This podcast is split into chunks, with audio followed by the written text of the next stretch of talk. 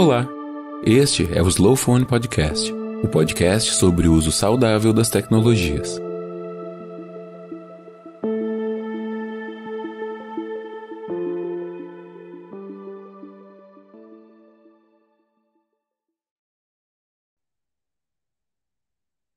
Senhoras e senhores, a seguir serão discutidos os efeitos dos campos eletromagnéticos na saúde humana. Tem a palavra a mediadora desta mesa, doutora Janete Fournier, diretora científica da Academia Ibero-Americana de Medicina Biológica e Odontoestomatologia. Obrigada a todos, boa tarde, estou muito feliz de estar aqui. Agradeço a todos que seguem conosco desde a mesa anterior, né? Temos bastantes informações realmente para a gente conversar ainda. Todas as dúvidas vão ser respondidas no final das palestras. Hoje, quando acabar essa mesa, nós iniciamos as perguntas, tá? É, eu vou convidar todos os palestrantes que eles entrem agora comigo. É, e o primeiro palestrante vai ser o Dr. Caquete. Oi, tudo, tudo bem? Bom? Que alegria estar aqui com vocês, que alegria. Nossa, alegria minha, né? Nossa, adorei, muito feliz com sua presença. Aliás, o tema aí vai arrasar, né? Porque, bom, você vai estar falando, mas é um erro tão comum, né? E as pessoas muito. não imaginam o que, que traz, né, de consequência. As pessoas não fazem ideia, e eu vou te coisa muito legal Janete, que apesar de eu ser da bioquímica, grande amiga e pesquisadora na área da biofísica, também fui me apaixonar por essa área e também poder trazer esse conhecimento para os pacientes, para os meus alunos. Eu tenho muita gratidão a você e a todos os pesquisadores que vêm há muitos anos pesquisando sobre a parte de eletromagnetismo, toda essa parte que nós vamos falar hoje. Eu vou apresentar o Dr. Caquete, ele é médico, educador e pesquisador com atuação em medicina regenerativa, metabolismo e alta performance humana. Perfeito. Doutor, quer começar? Posso começar, vamos lá, vamos lá. Compartilhar a tela aqui. Perfeito.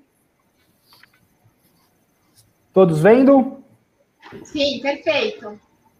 Então vamos lá. Uh, a ideia de trazer essa palestra para gente uh, e para vocês é para a gente conversar um pouquinho sobre uh, a questão do risco do hipogonadismo masculino, isso ao uso de laptop, como o nome já diz, ele ficar em cima das pernas, e isso me assusta um pouco. Eu vou estender alguns detalhes para alguns outros aparelhos eletrônicos para que a gente possa aproveitar esse conhecimento a ser passado hoje. Primeiro, eu declaro que não tenho nenhum conflito de interesses e eu embasei essa palestra, eu sou um pouquinho é, é, detalhista nisso, na revisão de 204 artigos científicos. Uh, meus slides, normalmente, vocês vão ver que são bem limpos, mas os que têm artigo científico, eu mantive os textos e fiz uma relação bem grande para que os colegas uh, consigam ver depois e ler com muito carinho todo esse, esse essa revisão que eu acabei fazendo. Então aqui eu tenho um casal. Esse casal eu consigo ver muito bem que os dois estão usando laptop como laptop no colo e frequentemente nós atendemos na clínica pacientes que têm jovens e não entendemos muitas vezes o porquê, infertilidade, e isso vem crescendo exponencialmente. Principalmente agora, vai, teremos um boom de problemas que eu vou falar mais para frente, por conta da, do home office, pessoas que trabalhavam no seu desktop nas empresas hoje usam o laptop no seu colo. Eu não sei qual dessas duas fotos aqui, a da esquerda do bebê ou a desse rapaz aqui deitado, me assustam mais. O bebê aqui recebendo toda a poluição eletromagnética do, do seu laptop, eu vou falar um pouquinho rapidamente das ondas que, que nós temos ali. E esse rapaz deitado aqui é muito comum, nós vemos, uh, principalmente em países como a China e Japão, que tem cargas horárias muito altas, pessoas dormindo em cima de seus notebooks, dormindo com o notebook fechado do lado da cama, perto das suas cabeças, tá? Isso é de assustar bastante. E aí, os laptops, eles emitem alguma radiação? Para a medicina tradicional e para as grandes empresas que vendem aparatos eletrônicos, não, porque eles vão dizer que ele, ele emite radiação não ionizante, que o senhor já sabe muito bem das outras mesas o que, que é. Só que, se o seu laptop está conectado a uma rede Wi-Fi, ele emite, ele vai emitir campos eletromagnéticos. Então, sim, o seu laptop emite radiação. E que tipos de radiação ele normalmente emite? A não ionizante, que entre aspas dizem ser uma radiação boazinha, não é bem assim, nós vamos ver um pouquinho mais isso. Uh, ele não emite a radiação ionizante, tá? Isso a gente sabe. E emite a radiação térmica. Eu vou falar um pouquinho mais disso para vocês, porque me assusta bastante e pouco se fala da radiação térmica. Então, vou enumerar para ficar fácil. O laptop em si emite três tipos de radiação. Primeira, a frequência de rádio, como eu já disse, ele tem um receptor e um transmissor que recebe o Wi-Fi o tempo todo. Então aqui já vou deixar um conselho básico, você usa seu laptop, se puder usar via cabeada, melhor, tá? E ele emite, isso se fala muito pouco na, na área de tecnologia, uma frequência extremamente baixa. Essa frequência ela é emitida principalmente uh, nos processamentos de dados deste, deste laptop, deste computador. A hora que ele transforma, a hora que ele usa o HD, a hora que ele usa a memória RAM, entre outros, outros componentes do seu hardware, principalmente na placa de vídeo. Então nós vemos hoje as profissões dos gamers, né, que usam placas de vídeos potentíssimas, uh, pessoas que fazem mineração de criptomoedas, que usam placas de vídeo potentíssimas, acham que não estão fazendo nada para a sua saúde e, pelo contrário, estão deteriorando a sua saúde. Agora, um ponto mais importante de todos aqui é a gente falar da radiação térmica. Hoje um laptop, uh, ele lógico, ele esgota o seu calor pelos ventiladores, pelos exaustores, e ele pode exceder muitas das vezes 42 graus Celsius. E a gente sabe, eu vou falar mais detalhadamente de forma científica para vocês, que os espermatozoides eles sofrem muito com as mudanças de temperatura testicular. E eu vou usar uma, perdão, perdão eu vou usar uma revisão aqui para poder falar para vocês um pouquinho das causas e efeitos uh, do mecanismo de estresse o calor, o calor causando estresse testicular. Então, a temperatura testicular, gente, ela tem que ser sempre mais baixa que a temperatura corporal.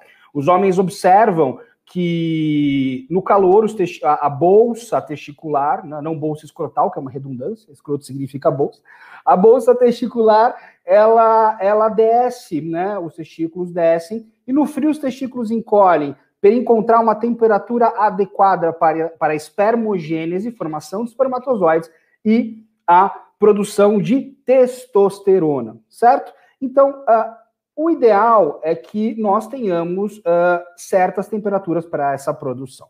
Lógico que nós sabemos que o que mais controla isso, a temperatura testicular, são as veias testiculares. E qualquer distúrbio nessas veias que drenam o sangue dos testículos é chamado de varicocele, que acomete cerca de 20 a 30% dos homens, tá? Uh, sendo mais comum na, uh, ao lado esquerdo. Eu quero que vocês entendam também uh, que o processo de aumento de temperatura local dos testículos gera uma produção muito grande de radicais livres. E ele é totalmente condicionado a estresse oxidativo, lesão de espermatozoides, e eu vou falar isso para vocês mais para frente. Olha que interessante essa frase que eu trouxe. O aumento da temperatura testicular pode ocorrer devido a vários fatores externos ou internos e contribui para o aumento da produção de espécies reativas, principalmente as derivadas de oxigênio e nitrogênio, e assim degenerando o testículo e perdendo as células germinativas, Muitas das vezes, a radiação térmica, por muito tempo, torna irreversível o processo de resgate testicular de um paciente. Tá? E para seguir adiante, eu separei aqui, eu vou tirar aqui, porque senão não consigo. Pronto. Uh, uh, eu trouxe aqui Essa revisão, aqui tem 174 artigos falando sobre a fertilidade, as alterações que a radiação pode causar. Para a gente fazer uma revisão bem rápida, eu quero que os senhores lembrem, eu trouxe nas primeiras fotos a questão uh, de um rapaz deitado, uma criança com a cabeça próxima ao laptop, e também um casal com o laptop no colo. Pois bem, por que isso? Porque as radiações têm uma grande interferência também na no eixo hipotálamo-hipófise. E é desse eixo que vão sair os hormônios que coordenam as glândulas. No caso do testículo, aqui do lado esquerdo, ele vai ser controlado pelo LH e o FSH. Tudo bem? Então, eu preciso também entender que as alterações testiculares podem ser oriundas de alterações de campos eletromagnéticos ao nível do sistema nervoso central. E para a gente entender um pouquinho aqui, para ficar fácil de vocês uh, visualizarem, eu tenho o hipotálamo, a liberação no hipotálamo uh, de um hormônio mestre chamado NRH, tudo isso está no sistema nervoso central, no cérebro humano, que vai para a hipófise anterior, que é a mais afetada por ondas eletromagnéticas, e através do LH na corrente sanguínea, ele vai chegar ao testículo, estimular as células de Leydig e produzir testosterona. Isso vale também para o FSH, que é um hormônio folículo estimulante que vai até o testículo nas células de Sertoli e estimula a espermatogênese. Então já é um caminho que não é tão fácil. Imagine com interferência. Aqui essa figura traz bem o que nós uh, aqui essa figura traz bem o que nós vimos em relação à parte cerebral, a alteração tanto levada por telefones celulares, torres de celular, wireless laptop, rádio AM, televisão, microondas e radares também para uh, tanto o sistema nervoso central como diretamente o testículo dos pacientes, tá? Isso vai levar a algumas alterações que eu vou falar mais para frente. E algumas são, como disse, irreversíveis e outras são totalmente reversíveis. Aqui, nesse próximo slide, vocês. Tô, tá passando meu slide? Não, né? Tá. Ah, aqui nesse próximo slide, vocês vão ver que eu enumerei aqui 98, 100, 26, 25, 67. Cada slide vai ter o artigo científico de qual foi retirada a frase, para que os senhores possam depois aprofundar o conhecimento. Olha que interessante foi encontrado nesse artigo, nesse artigo aqui. O telefone celular foi identificado como condutor de danos ao DNA do esperma, como resultado de uma superprodução de espécies reativas de oxigênio, com a sua sigla em inglês ROS, em homens que continuamente usavam telefones celulares. E eu vou contar um segredo para vocês. Sabe como que a gente consegue pesquisar como está o DNA do paciente? Como é que a gente pesquisa mitocôndria de paciente? Pelo espermograma exceto em pacientes que têm varicocele, que é esse aumento venoso na testicular, nós usamos o espermograma, porque ali eu avalio várias questões de função é, mitocondrial. Então, uh, aqui já está claro que eu tenho, entre outros trabalhos que eu vou mostrar, alterações mitocondriais e de DNA diretamente, tá? Olha que interessante esse outro trabalho, que relatou a quebra de fita de DNA uh, em células de esperma, após exposição dos testículos à antena de telefone celular 3G. Vocês imaginam o que o 5G faz, tá? Mantida, isso no caso, por um rato, né? um estudo em laboratório, por duas horas por dia, por 60 dias. Imagina quem mora do lado de uma torre de celular, tá? Esse outro trabalho aqui também relatou danos ao DNA quando os animais foram expostos duas horas por dia, por 45 dias, a 10 GHz de exposição a microondas. É interessante a gente notar, em todos esses trabalhos, que a duração e o tempo de exposição, quanto maior, maior a magnitude de efeitos danosos também é muito maior, tá? Outro, outro estudo, para quem fala que não tem estudo na área, né? Eu deixei bem assim, porque tem muito colega que repreende quando a gente fala de, de poluição eletromagnética. Uh, Men et al uh, relatou um aumento significativo do, do, do, do DNA também na questão de, de, de, de microondas a 2,45 GHz, tá? E olha que interessante, 2,45 GHz causou rearranjo do segmento do DNA e quebra de DNA nos testículos, tá? Vários outros estudos in vitro estão acontecendo e esse aqui é muito bacana sobre o efeito também da radiofrequência no sêmen ejaculado, mudando a motilidade e fragmentação do DNA. Outras frequências de 900 MHz a 1 GHz também induziram quebra do DNA em espermatozoides, tá? E também o que mais me assusta, uh, alterações nas células tronco embrionárias em camundongos. Olha que interessante aqui também falando a mesma coisa, que o efeito de curto prazo da exposição à radiofrequência não é forte e eficaz o suficiente para causar assim qualquer mudança genômica, porque esse dano pode ser resultado de efeitos cumulativos de exposição repetida. Porém, uh, também é sugerido que o estresse oxidativo, que nós vamos falar mais adiante, desempenhe um papel fundamental no mecanismo de lesão de DNA e mitocôndria. Aqui, quando é um pouquinho mais avançado, por isso que eu vou falar só um pouquinho do slide para vocês. Uh, o ATP é produzido, a gente já sabe, muitos colegas já falaram hoje, nossa molécula de troca, nossa molécula de energia, nossa moeda corporal, uh, é produzido pelas mitocôndrias presentes na seção anterior da cauda do espermatozoide. E a exposição excessiva dos espermatozoides à radiofrequência do telefone móvel, tá? Causa uma ruptura das mitocôndrias espermáticas. Isso então a gente já sabe diretamente que esse tipo de lesão acontece.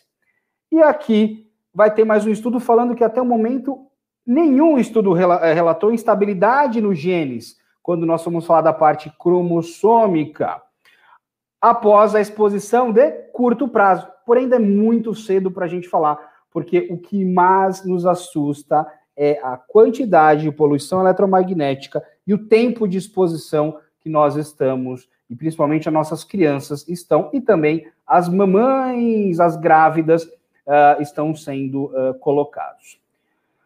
Olha que interessante, mais um monte de trabalho científico para vocês poderem fuçar sobre estresse oxidativo induzido por radiofrequência e formação das espécies reativas de oxigênio. A ligação entre a exposição já é muito sabida e a gente sabe que há um aumento muito grande na produção de espécies reativas de oxigênio, causando uma lesão direta, gente, lesão direta das organelas celulares e também uma coisa que nós chamamos de lipoperoxidação, que é a lesão da bicamada lipídica, entre outras peroxidações que acontecem, tá? Aqui mais um trabalho falando sobre a deterioração do sêmen e aumento da produção de espécies reativas e leva à lesão mitocondrial. Vocês vão ver que existem trabalhos do mundo inteiro feitos de várias formas, uh, tanto observacionais como estudos pilotos, mostrando a alteração que acontece principalmente aqui no sistema endócrino reprodutivo. E Olha que interessante, um sistema endócrino interrompido pode representar um grande risco durante o desenvolvimento pré-natal e pós-natal, especialmente na fase de desenvolvimento do cérebro. Então, a gente tem que muito se preocupar com as mães, pelo amor de Deus, tá? Uh, olha que legal. Também nós vimos que a exposição a campos eletromagnéticos diminuiu os níveis de melatonina na hipófise, tá? Uh, muito disso uh, tem a ver com a, com, a, com a luz azul, tá? Que eu ouvi outros colegas falando também, mas isso também tem direto com é, é, é relacionado direto ao campo eletromagnético. Uh, olha que legal isso aqui. Medidas de proteção de exposição. É possível se proteger? Sim, é possível tá? É muito difícil você fazer uma pessoa largar a vida toda e morar no campo, distante de tudo, sem comunicação, pelo menos nos dias de hoje. Então, nós temos que encontrar meios para ajudar esses pacientes, tá?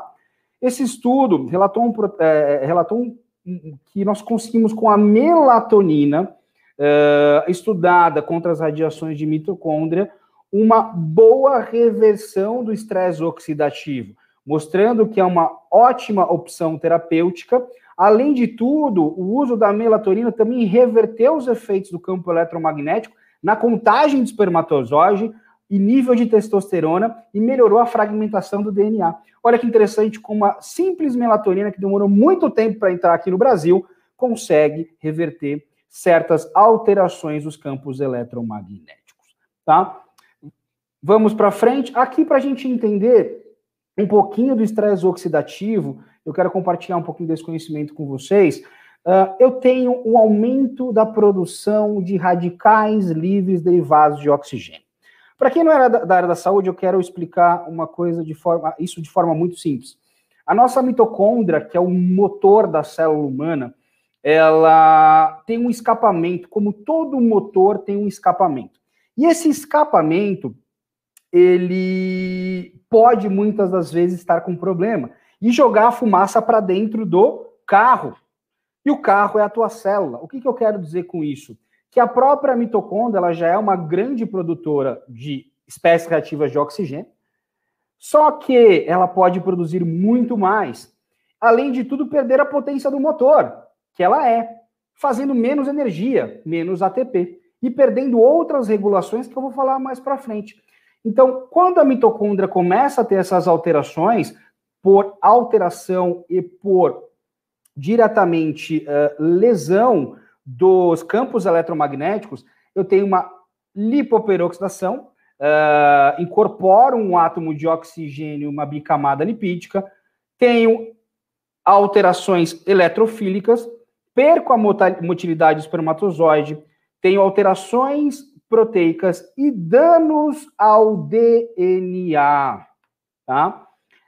Aqui eu tenho uma teoria muito interessante, principalmente na questão da, da formação de neoplasias, neoformações, através de campos eletromagnéticos, principalmente a radiofrequência, mostrando que o, tanto o laptop como a, o Wi-Fi, microondas telefone celular podem sim causar alteração, principalmente uh, aqui no caso estou mostrando espermatozoide para vocês, o aumento da espécie reativa de oxigênio a níveis que chegam na questão testicular causa uma disfunção, como eu disse, mitocondrial, ela para de ser funcional, para de ser o motor da célula como deveria, e jogar a fumaça para fora do carro, jogar a fumaça para fora da célula. Uh, isso gera uma alteração no citocromo C, eu tenho uma, uma alteração na caspase 9 e altero o mecanismo de morte celular programada.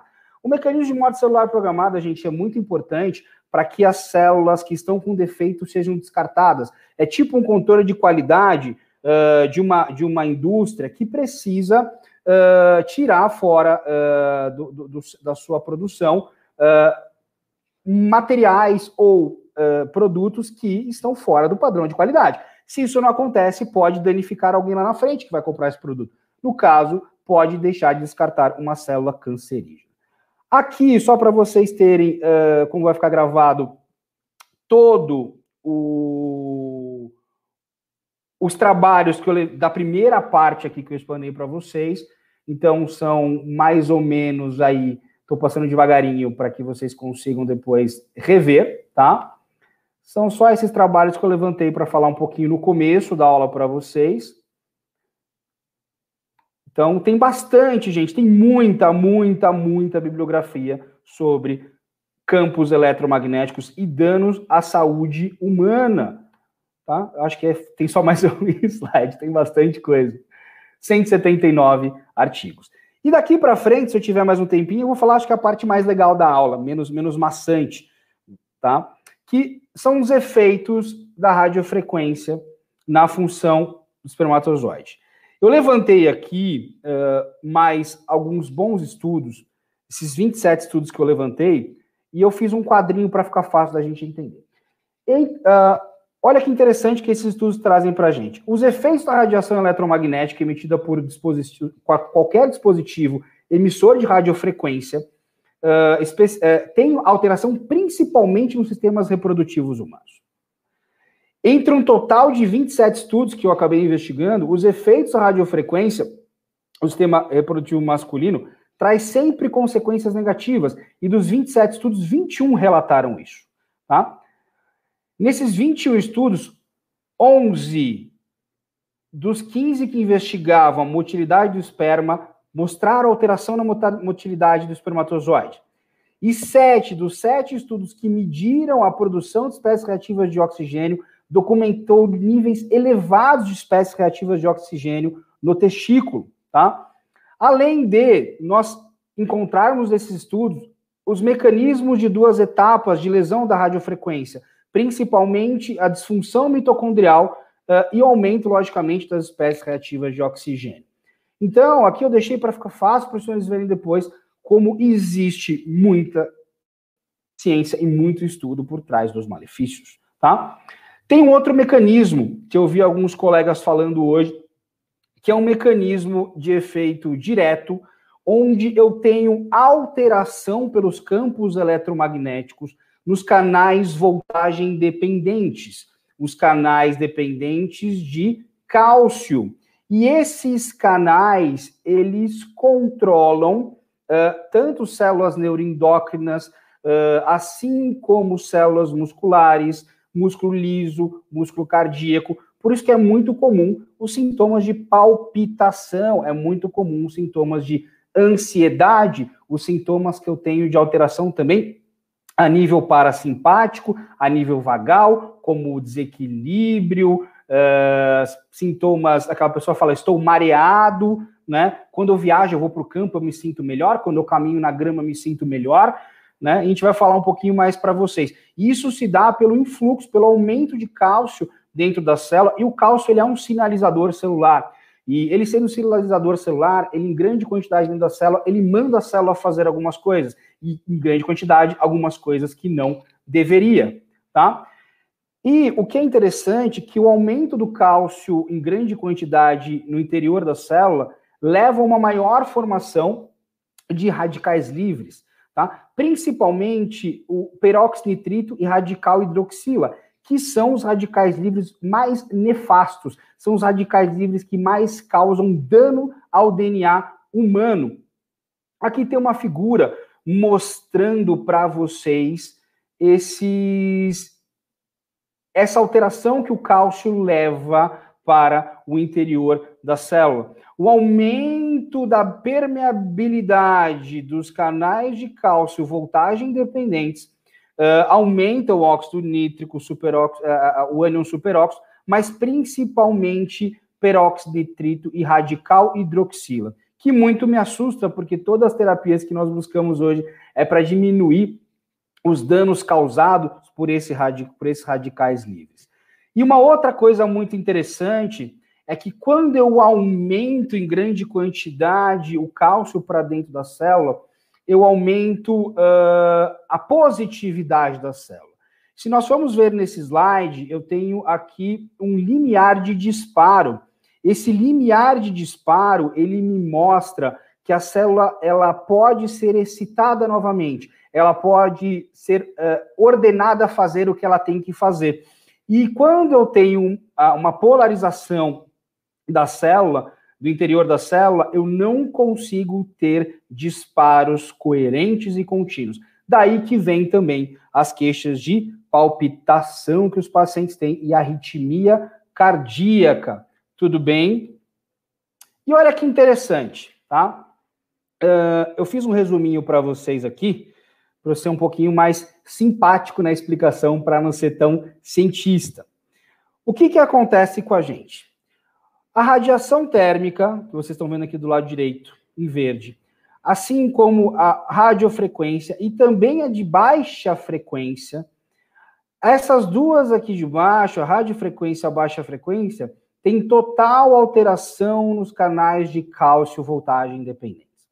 Esse aumento e alteração do limiar das células e o influxo de cálcio, o aumento de cálcio dentro das células, leva a uma grande formação de radicais livres que vão fazer de tudo para roubar elétrons de organelas da sua célula, das partes importantes que estão no interior da sua célula, fazendo com que principalmente a minha rainha do corpo humano, a mitocôndria, tenha alteração mitocondrial. E uma mitocôndria alterada, e também pode ser alterada por aumento da temperatura testicular pela radiação térmica, produz muito mais ROS, após as espécies reativas de oxigênio. Com isso, uma mitocôndria que não funciona bem, ela respira menos, até porque quem respira pela gente é a mitocôndria, não é o pulmão. O pulmão é uma central de distribuição uh, de oxigênio. A nossa hemácia é o nosso Uber do oxigênio, que leva o oxigênio até a mitocôndria. E se vocês forem reparar em bioquímica, os médicos, os colegas da área da saúde, nós somos meio que escravos das nossas mitocôndrias. Nós comemos para levar nutrientes para as mitocôndrias, nós respiramos para a mitocôndria e por aí vai. Suplementamos para não termos danos na mitocôndria, rezamos para a mitocôndria nos proteger. E uma mitocôndria danificada diminui a produção de energia. Daqui vem as queixas ao nível cerebral de esquecimento, cansaço, dores musculares, uh, e também, aqui no caso, como eu falei, dos laptops e aparelhos, também alterações testiculares. Uh, quando uma espécie reativa de oxigênio ela continuamente danifica a célula, eu tenho um estresse oxidativo chamado de crônico. E aí eu tenho um problemão. Porque o estresse oxidativo crônico, ele vai até uma central de liberação de WhatsApps inflamatórios, de mensagens inflamatórias, é, nesse fator de transcrição epigenético chamado NF-kappa-beta. Quando esse interruptor está extremamente irritado e ativo, para que todos entendam, ele aumenta a minha inflamação através desses WhatsApps que eu disse, chamados interleucina 1, 6 e 8, e diminui as minhas uh, meus WhatsApps que hum, vão ali mediar o problema, que vão acalmar alguns anti-inflamatórios, outros uh, uh, que modulam a inflamação. Então, aqui eu já tenho inflamação crônica, simplesmente por estar exposto continuamente a campos eletromagnéticos. E um outro processo que o que mais me assusta, onde, mais, eh, onde nós mais temos que agir para ajudar os pacientes, é nas alterações do NRF2, que para mim é uma das maiores descobertas da medicina moderna. O NRF2 ele é um fator de transcrição que está localizado tanto na crista mito, da mitocôndria como ali no citosol, ao redor do núcleo da célula também. E ele é responsável por mandar fazer, por transcrever as três enzimas antioxidantes mais potentes que existem no planeta. Não há nada que você pode fazer endovenoso ou via oral que seja mais potente do que a superóxido mutase, a catalase e a glutationa peroxidase. peroxidase. Essas enzimas aqui, essas camaradinhas aqui, elas são responsáveis pela proteção do DNA. Mas como eu não tenho uma transcrição correta, um mandar fazer correto destas enzimas por esta disfunção mitocondrial, eu não tenho proteção do meu DNA. E aí começa o problema. Por que começa o problema? Os pacientes não estão só sujeitos às, às poluições eletromagnéticas. Os pacientes estão sujeitos muitos a drogas, tabagismo, deficiência vitamínica, mineral, algum vírus crônico, álcool, poluição, fadiga adrenal ou disfunção adrenal, mulheres menopausa, homens andropausa, obesidade, intoxicação crônica por metal pesado. Posso ficar o dia falando de coisas aqui para vocês, uh, defensivos agrícolas, que já nos causam disfunção mitocondrial. Então você imagina hoje um mundo moderno com tanto tanta poluição eletromagnética, eu tenho um fator determinante para esse estresse oxidativo contínuo. E como eu falei para vocês, uma mitocôndria disfuncional, ela aumenta as espécies reativas de oxigênio, não faz o que tem que fazer de, na, na, sua forma de detoxificar a célula, não faz energia direito, e eu acabo tendo hipermetilação do DNA, as células se modificam, e se você tiver muita sorte, aquela célula morre. Se você não tiver muita sorte, aquela célula vira uma célula zumbi, na qual, uh, dali um tempo, ela, vai, ela virará, com certeza, uma célula oncológica, câncer, tá? E aqui, se eu fosse falar para os senhores quais doenças uh, são causa de disfunção mitocondrial, eu posso falar todas. Porque independente eh, da, da, de onde começou a patologia, no meio do caminho ou antes da patologia começar, eu tenho uma disfunção mitocondrial. Então, desde obesidade, câncer, alteração metabólica, Parkinson, Alzheimer, né? Então, tudo vai depender do quanto eu tratar bem a mitocôndria. E poluição eletromagnética maltrata as mitocôndrias. Olha que legal essa frase aqui. Lembre-se que seu código genético também será transmitido às suas gerações, através dos seus espermatozoides. E ainda, não sabemos os efeitos epigenéticos transgeracionais do campo eletromagnético. Isso me assusta muito, porque eu sou um grande defensor e estudioso da epigenética, uh, da ancestralidade e de tudo que nós podemos transcrever nas nossas fitas uh, de DNA para as próximas gerações. E os campos eletromagnéticos vêm tirando realmente meu sono em relação a isso, porque nós sabemos os efeitos intraútero, nós sabemos os efeitos cerebrais nas crianças e nos adultos, e ainda não conseguimos quantificar em tempo o que acontecerá com as próximas gerações, as gerações Apple, as gerações iPad, as gerações que têm uh, grande quantidade de exposição de radiofrequência. E aí, o que a gente tem que conversar muito com os nossos pacientes é explicar que ele pode mudar a história dele. 20% das coisas que acontecem com os pacientes é derivado da genética dele. Os outros 80%, ele pode, aqui como está na figura do lado esquerdo, tecer a própria genética. Ele pode modificar. Isso vem desde bebê, vem desde bebê, vem desde o intraútero, vem desde o que a mãe fez durante a vida. Quanto de poluição, poluição eletromagnética essa mãe foi exposta? Isso vai alterar a epigenética fetal. E para a gente uh, para não me delongar muito, eu vou falar um pouquinho das abordagens terapêuticas que nós temos. As abordagens terapêuticas são diversas. Eu recomendo muito para os meus pacientes o earthing, é, caminhar descalço na, na, na, terra. Tem vários porquês, eu não vou me estender muito, mas eu quero que vocês entendam que isso é muito benéfico para a saúde.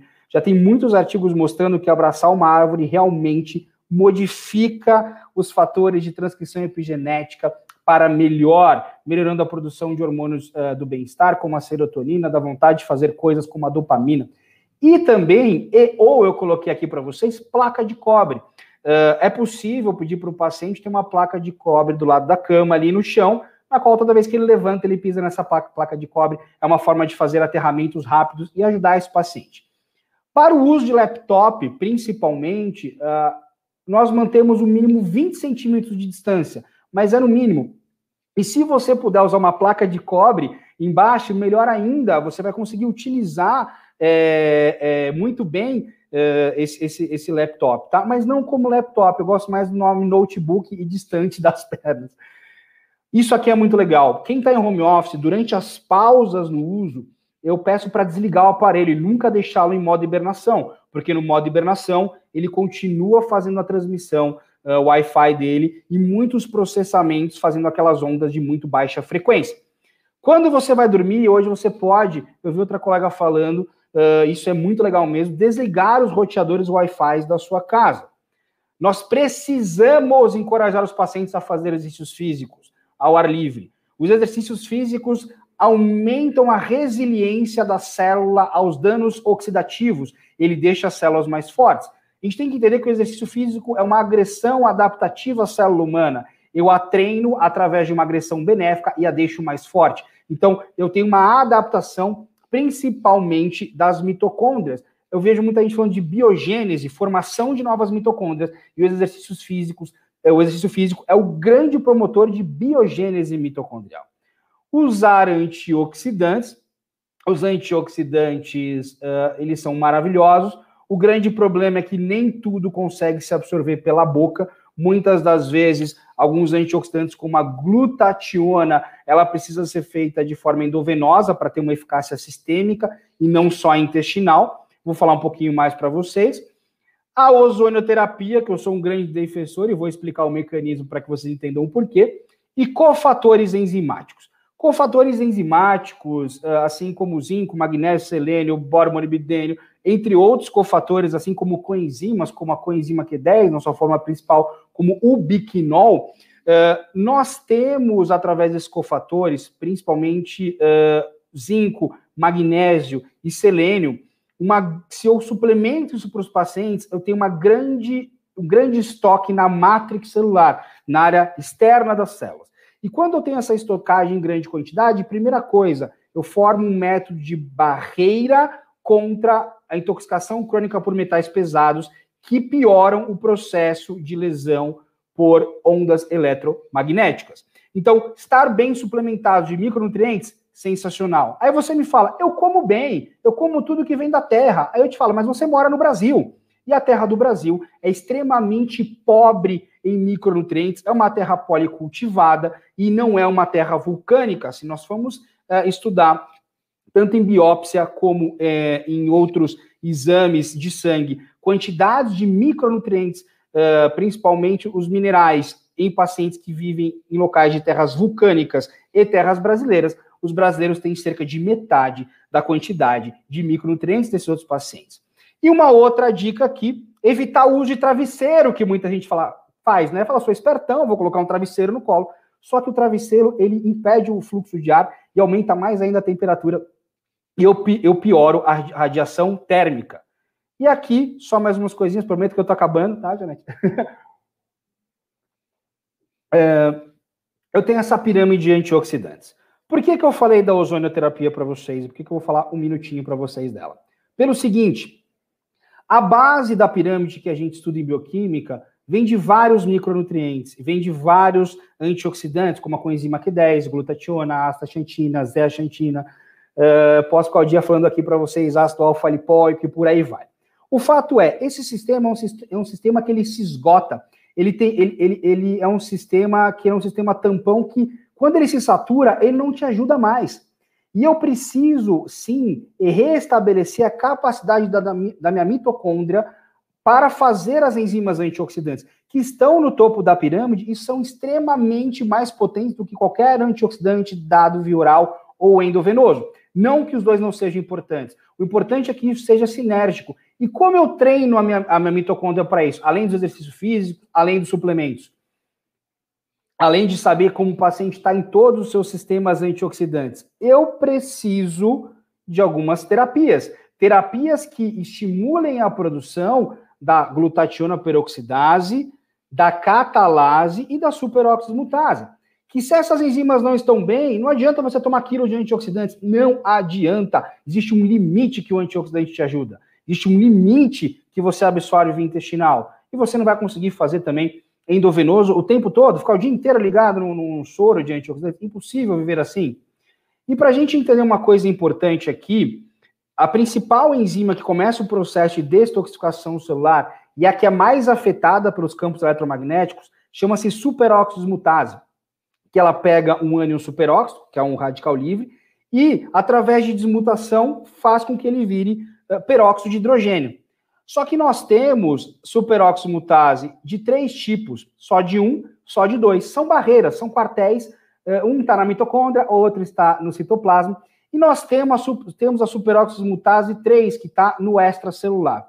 Pasme, meus amigos, essa, essa a superóxido mutase 3, ela quando afetada, principalmente uh, essa camaradinha que eu falei para vocês, ela para de proteger as minhas células tronco totipotentes do tecido. O que, que eu quero dizer?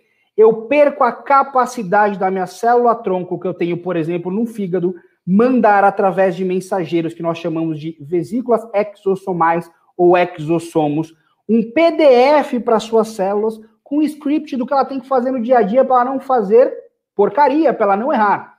Então, além de tudo, eu tenho um desarranjo na sinalização celular e na proteção das células tronco totipotentes por alteração, principalmente na superóxido mutase do tipo 3.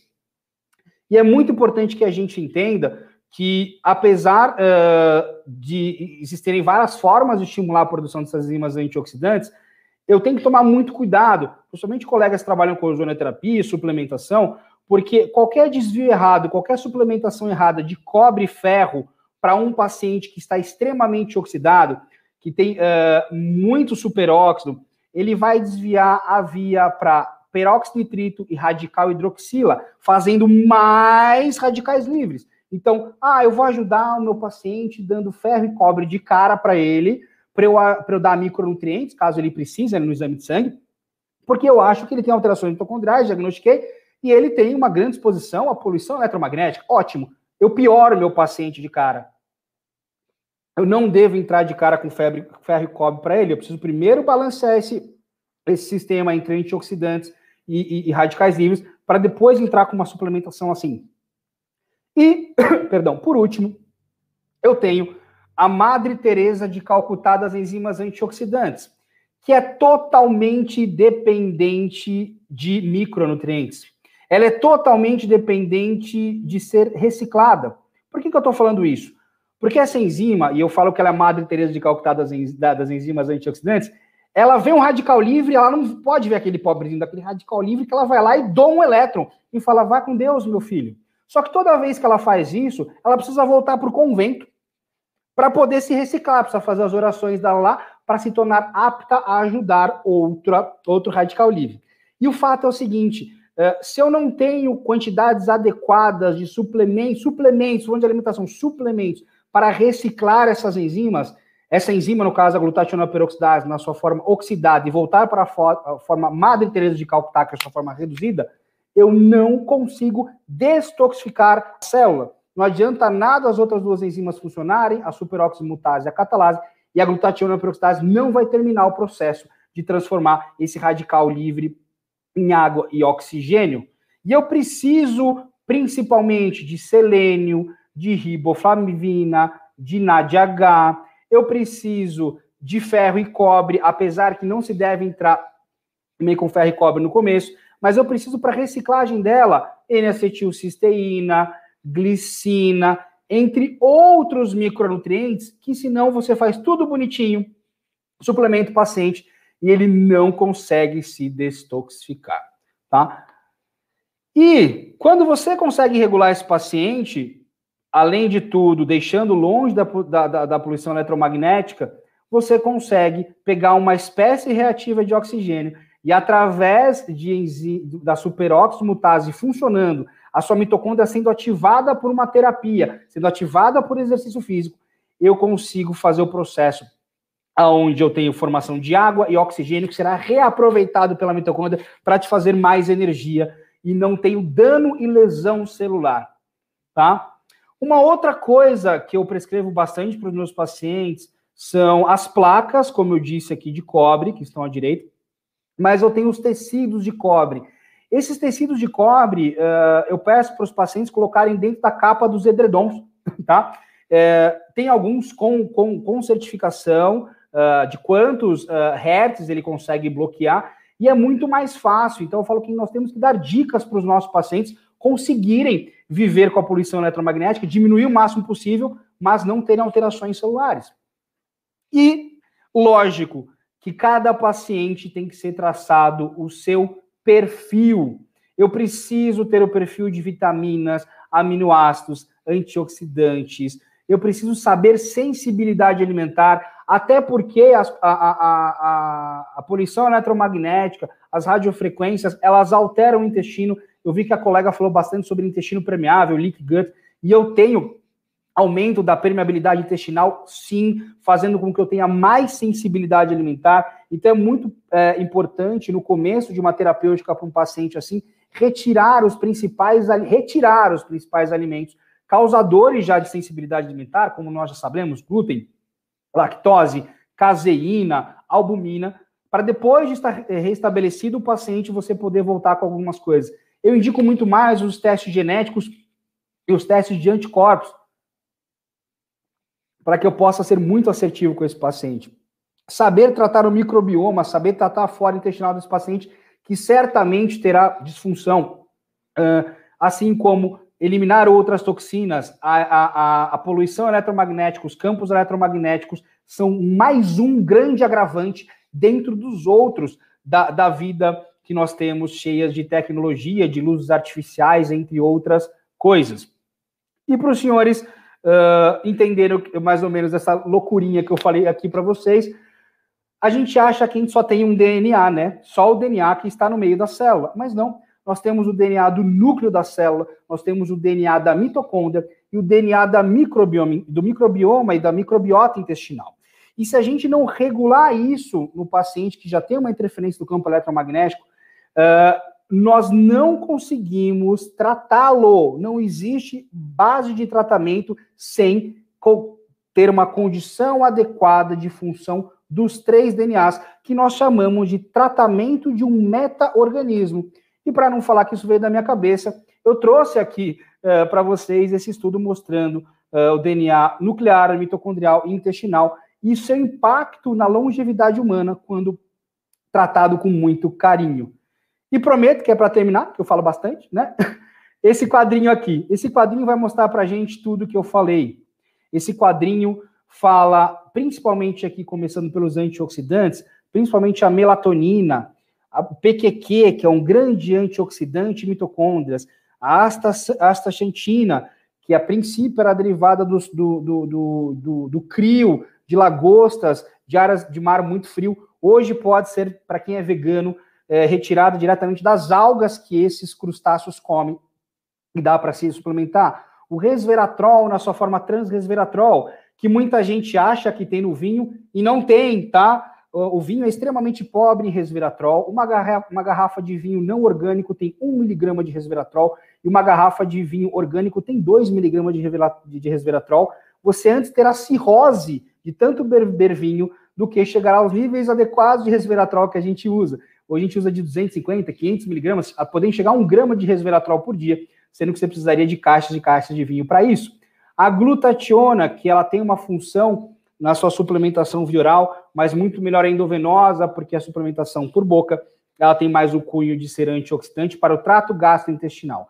A coenzima Q10, que é um grande auxiliar da mitocôndria, para que eu acelere o processo de produção de H+, para que eu acelere o processo de, de, de passagem do, do complexo 1 para o complexo 2 de H+, na mitocôndria, e faça mais rapidamente energia. Um grande vilão aqui que a gente sabe uh, são pacientes que usam estatina, que bloqueiam uh, a função da coenzima Q10 e tem principalmente palpitação e dor muscular e, e alteração na memória, assim como os pacientes que têm alterações nos canais de cálcio, como uh, no campo eletromagnético, e a soma dos dois, você tem um paciente com muita fadiga mental, alterações cardíacas e musculares. O NADH, que é uma pré-molécula de energia, e a cúrcuma, que eu adoro a cúrcuma, principalmente quando o paciente tem as questões articulares associadas. Os antioxidantes, eles funcionam como um band-aid para um sistema tampão para as espécies reativas de oxigênio, para que eu reestabeleça aqui no meio a minha via NRF2. Porém, como eu disse para vocês, eu preciso treinar essa via NRF2. E quem treina essa via NRF2 são exercícios físicos, existem alguns suplementos, mas principalmente o O3 que está aqui embaixo, que é a ozonioterapia sistêmica. A ozonioterapia sistêmica, ela através da formação dos seus mensageiros, que nós chamamos de ozonídeos, e o principal deles é o alfa-hidroxidoperóxido, é um grande, ou se não o maior personal trainer de mitocôndria que existe. Personal trainer chamado ozonídeo, ativa a VNRF2, gera cascata das enzimas antioxidantes que nós estamos, é, tanto precisamos para a proteção do nosso DNA, e ele modula a central de inflamação do corpo, chamado NF-kappa-beta, diminuindo a inflamação, promovendo o crescimento de tecidos, e ele também tem um plus, o NRF2 funcionando, ele é um grande modulador epigenético, ele controla 10% dos pares de genes. E a ozonoterapia sistêmica ainda tem um plus. Ela ajuda na afinidade dos receptores celulares que nós perdemos através dos campos eletromagnéticos e na polaridade celular. Eu vou mostrar isso para vocês na foto de um paciente meu, uh, que ele, eu tenho aqui uma microscopia de campo escuro do lado esquerdo. Isso é um fenômeno de Rouleau, que eu vi uma colega hoje uh, comentando. É como quando tenho alteração das cargas das hemácias, e pensando, uh, para quem não é da área da saúde, eu falo para vocês que, hemácia, que, as hemácias são o Uber do oxigênio, elas levam o oxigênio até a mitocôndria. O fenômeno de Rouleau é como se fosse que todo mundo junto quisesse passar para entregar lanche numa viela, numa ruazinha, e todo mundo fica embolado ali. E te, quer todo mundo sair de uma vez. Então tem todos os motoboys, todos os Ubers é, embolados ali para entregar o lanche, que é o oxigênio, e não conseguem entregar. Então eu tenho diminuição da chegada de oxigênio na mitocôndria e menos produção de energia para esse paciente. E olha o que acontece 10 minutos após o ozônio do lado direito. Como eu já tenho uma mudança da polaridade celular, e eu desfaço esse, esse fenômeno de rolô, eu desfaço esse empilhamento de moedas, ou de motoboys, ou de Uber, como queiram, uh, e passo a entregar oxigênio para as células. Eu acho que é isso. Eu tenho essa frase aqui para terminar um pouquinho da, da, da do que eu pude passar para vocês aqui, que é a seguinte: se o avanço da tecnologia for uma Ferrari que está levando a sua saúde em alta velocidade em direção ao abismo, então melhor que você vá a pé. Gente, gratidão e desculpa exceder meu, meu tempo aí. Oi, Caquete, obrigada. Eu vou só falar rápido, realmente, para a gente não atrasar muito aqui, senão a gente vai perder o espaço para dúvidas. É, como eu falei, agora nós vamos. Eu te agradeço muito, Caquete, por sua palestra, foi excelente, super esclarecedora, super ampla. E eu só vou ter que seguir, me desculpa ser acelerada, tá? Sem problema, eu que, eu que extrapolei meu tempo mesmo. Mas obrigada, foi muito, muito esclarecedora. Obrigado, gratidão pelo convite. Essa mesa está excelente. A gente ainda tá vai ter que organizar um evento com mais tempo para que todos possam saber mais e expor melhor. Uhum, por favor. Obrigado. Obrigado, gratidão, gente, por ouvir a gente. Beijo, Mas fica beijo. aqui com a gente. Fica aqui tô aqui, estou para vocês, estou por vocês. Bom, agora eu vou convidar o professor doutor Neto Pignatário. Esse, o currículo dele é tão grande que eu vou tentar reduzir, mas ele é cirurgião dentista, mestre e doutor em fisiologia oral pela Unicamp, professor universitário de fundamentos de oclusão, membro fundador da Associação Brasileira Pedro Planas, de reabilitação neuroclusal. E aí segue, né, Neto? Se eu ficar falando tudo, tem alguma coisa que você acha importante, você, por favor, pode falar, porque dá duas páginas do seu currículo. Peraí. Você estava sem áudio, desculpa. Ah, legal. Falar. Bem, primeiro eu gostaria de agradecer a organização aí do evento, do encontro, pelo convite, principalmente a doutora Janete, né, que nos convidou. E eu digo que, na verdade, todos nós aqui estamos sempre aprendendo, né? Nós estamos sempre trocando figurinha. Nós precisamos reduzir o conhecimento para poder entender um pouquinho, né? Então tem aquela história do, do inglês que encontra o índio e, e fala para ele assim: mostre seu conhecimento. O índio vai lá e desenha um círculo no chão. Aí o inglês vai, desce do cavalo e faz um círculo maior e fala: esse é o conhecimento do inglês. O do índio é o que está aqui dentro. Aí o índio desenha um círculo maior ainda e fala assim: esse é o conhecimento que nem o índio e nem o inglês sabe ainda. Então, nós estamos eternamente aprendendo, né? Então, é, é, estamos todos no mesmo barco. E eu me sinto feliz de estar podendo estar aqui compartilhando com vocês um pouquinho do, daquilo que a gente está pesquisando nessa área da, da poluição eletromagnética. Sim, importante falar que você é um grande pesquisador, mesmo em toda a questão da tecnologia da Rússia, né? Que eles são bastante avançados justamente nessa parte da eletrocontaminação. Sim, é, isso começou com a, com a minha, outra paixão, que é a medicina chinesa, a medicina ayurvédica, a acupuntura. E, e, aí isso acabou me levando durante o curso, o segundo curso que eu fiz de acupuntura, é, que eu fui fazer o TCC, eu queria entender o tipo de equipamento que pudesse trazer mais informações a respeito dos, do, do, do, do, fluxo energético do corpo, dos padrões energéticos, porque a gente usa pulso, a gente usa uh, língua, uh, a gente usa face, anamnese, e aí eu acabei encontrando essa tecnologia e aí abriu um campo de pesquisa muito interessante e é sobre isso que eu quero uh, conversar com vocês hoje. Muito bem, acho que a gente pode já passar para o segundo.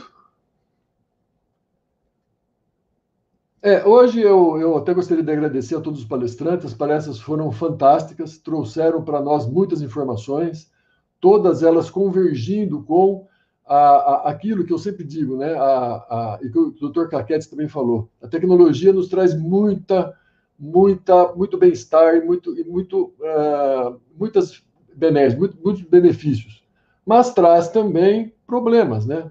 Uh, inerentes à tecnologia e que foram citados todos aqui, e cada vez mais os artigos científicos, as pesquisas nos mostram que, num nível muito sutil, o nosso corpo sente, né? Ele falou sobre o epigenético, que são as, as influências paratípicas do ambiente na nossa saúde.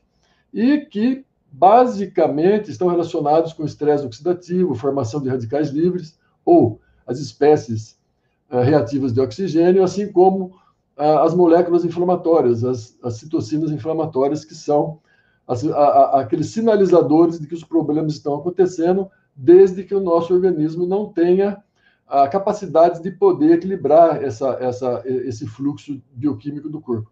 Principalmente se nós estivermos com o nosso sistema simpático ativado, né? Que é aquela questão da luta, fuga, e que nós é, todos os dias estamos assim. É, antigamente o índio encontrava o, o, tigre e fugia, né? Agora nós temos um tigre que fica 24 horas na nossa mente aqui, dia e noite. Mas enfim, é, é sobre isso que nós vamos falar é, com vocês então. Pode passar o próximo. Muito bem. Toda essa cascata bioquímica foi muito bem descrita por todos, né?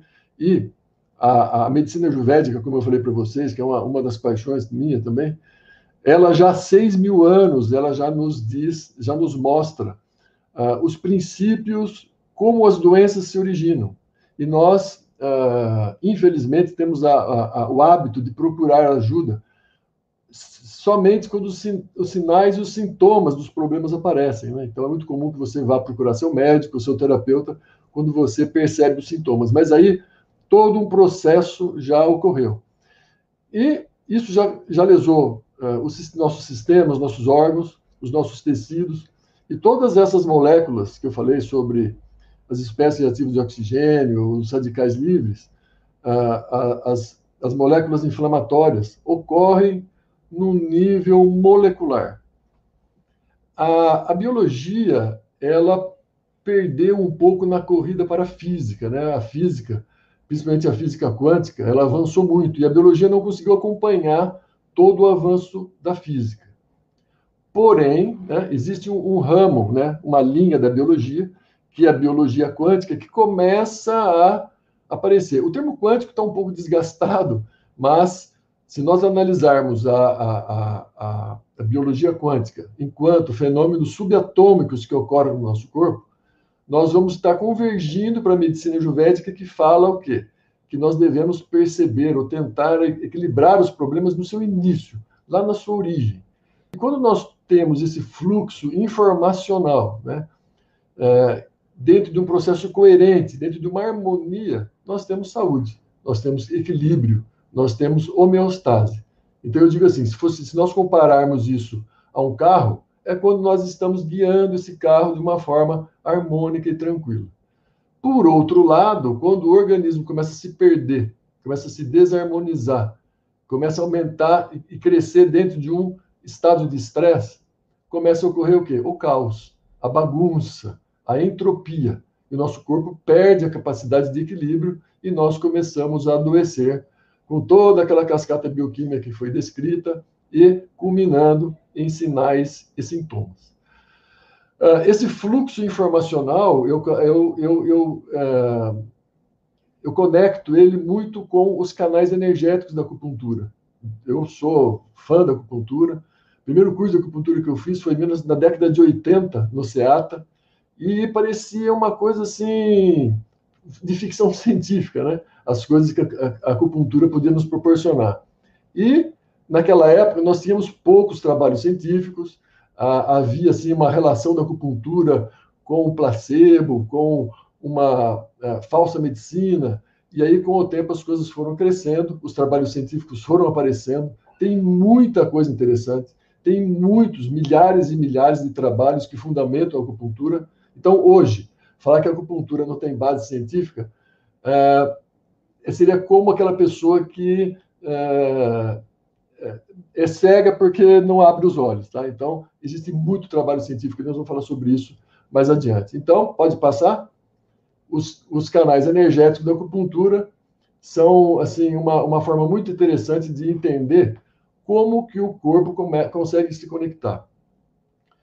O, o, o nosso corpo, ele tem, sim, trilhões de células, né?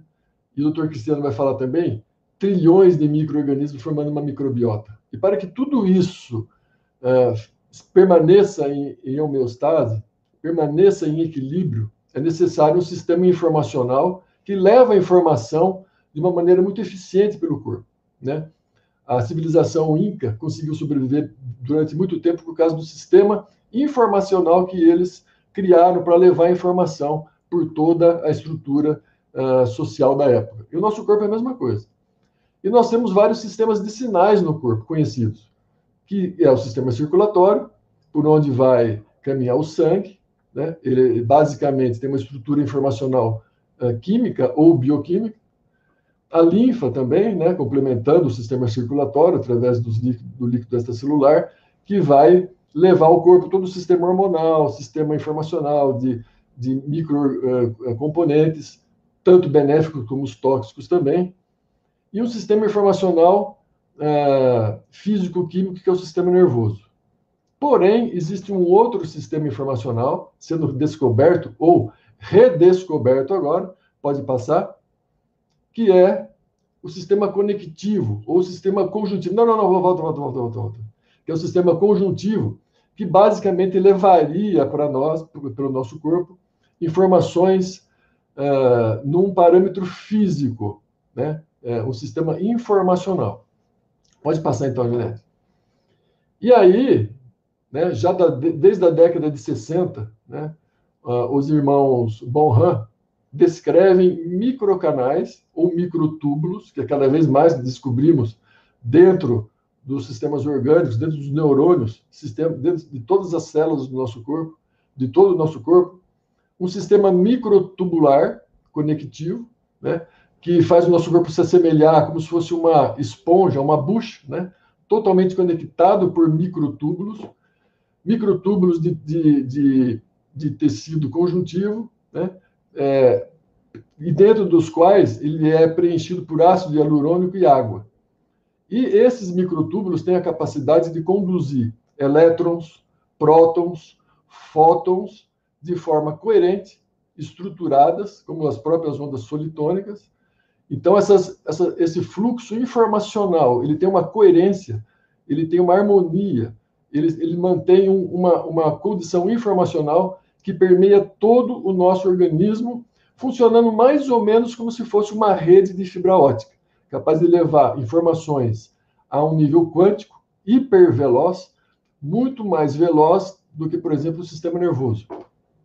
Existe um trabalho, aliás, vários trabalhos, um dos pesquisadores é o Joe Jones, e o Xu, que é um pesquisador chinês, que ele faz uma, uma ele, ele, mostra numa pesquisa uma coisa muito interessante. Eu até deveria deixar no, um slide aqui para demonstrar que ele faz um estímulo visual com luz, ativando o nervo óptico e levando informações até região occipital do cérebro, onde, tá, onde estão as reações nervosas que, eh, referentes à recepção da informação luminosa, e depois ele ativa pontos do meridiano da bexiga ou do canal da bexiga nos pés que ativam os mesmos pontos cerebrais uh, referentes aos estímulos luminosos. E são pontos de tratamento da visão.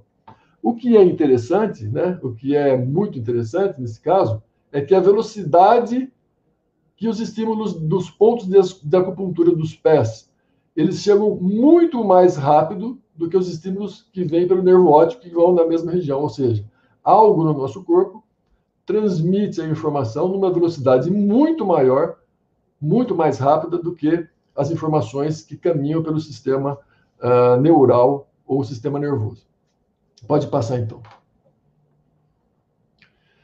Esse pesquisador, inclusive, acabei ficando amigo dele, conhecido, que é o James Ottman. Ele tem, tem muitos trabalhos em cima dessa, dessas, desses microtúbulos de propagação eletrofotônica pelo corpo Uh, e que ele demonstra nos trabalhos sensores ou receptores de membrana da célula que são sensíveis, como se fossem verdadeiras antenas que coletam essa, essas informações elétricas e fotônicas e promovem toda aquela cadeia uh, uh, bioquímica que ocorre dentro da célula de forma coerente.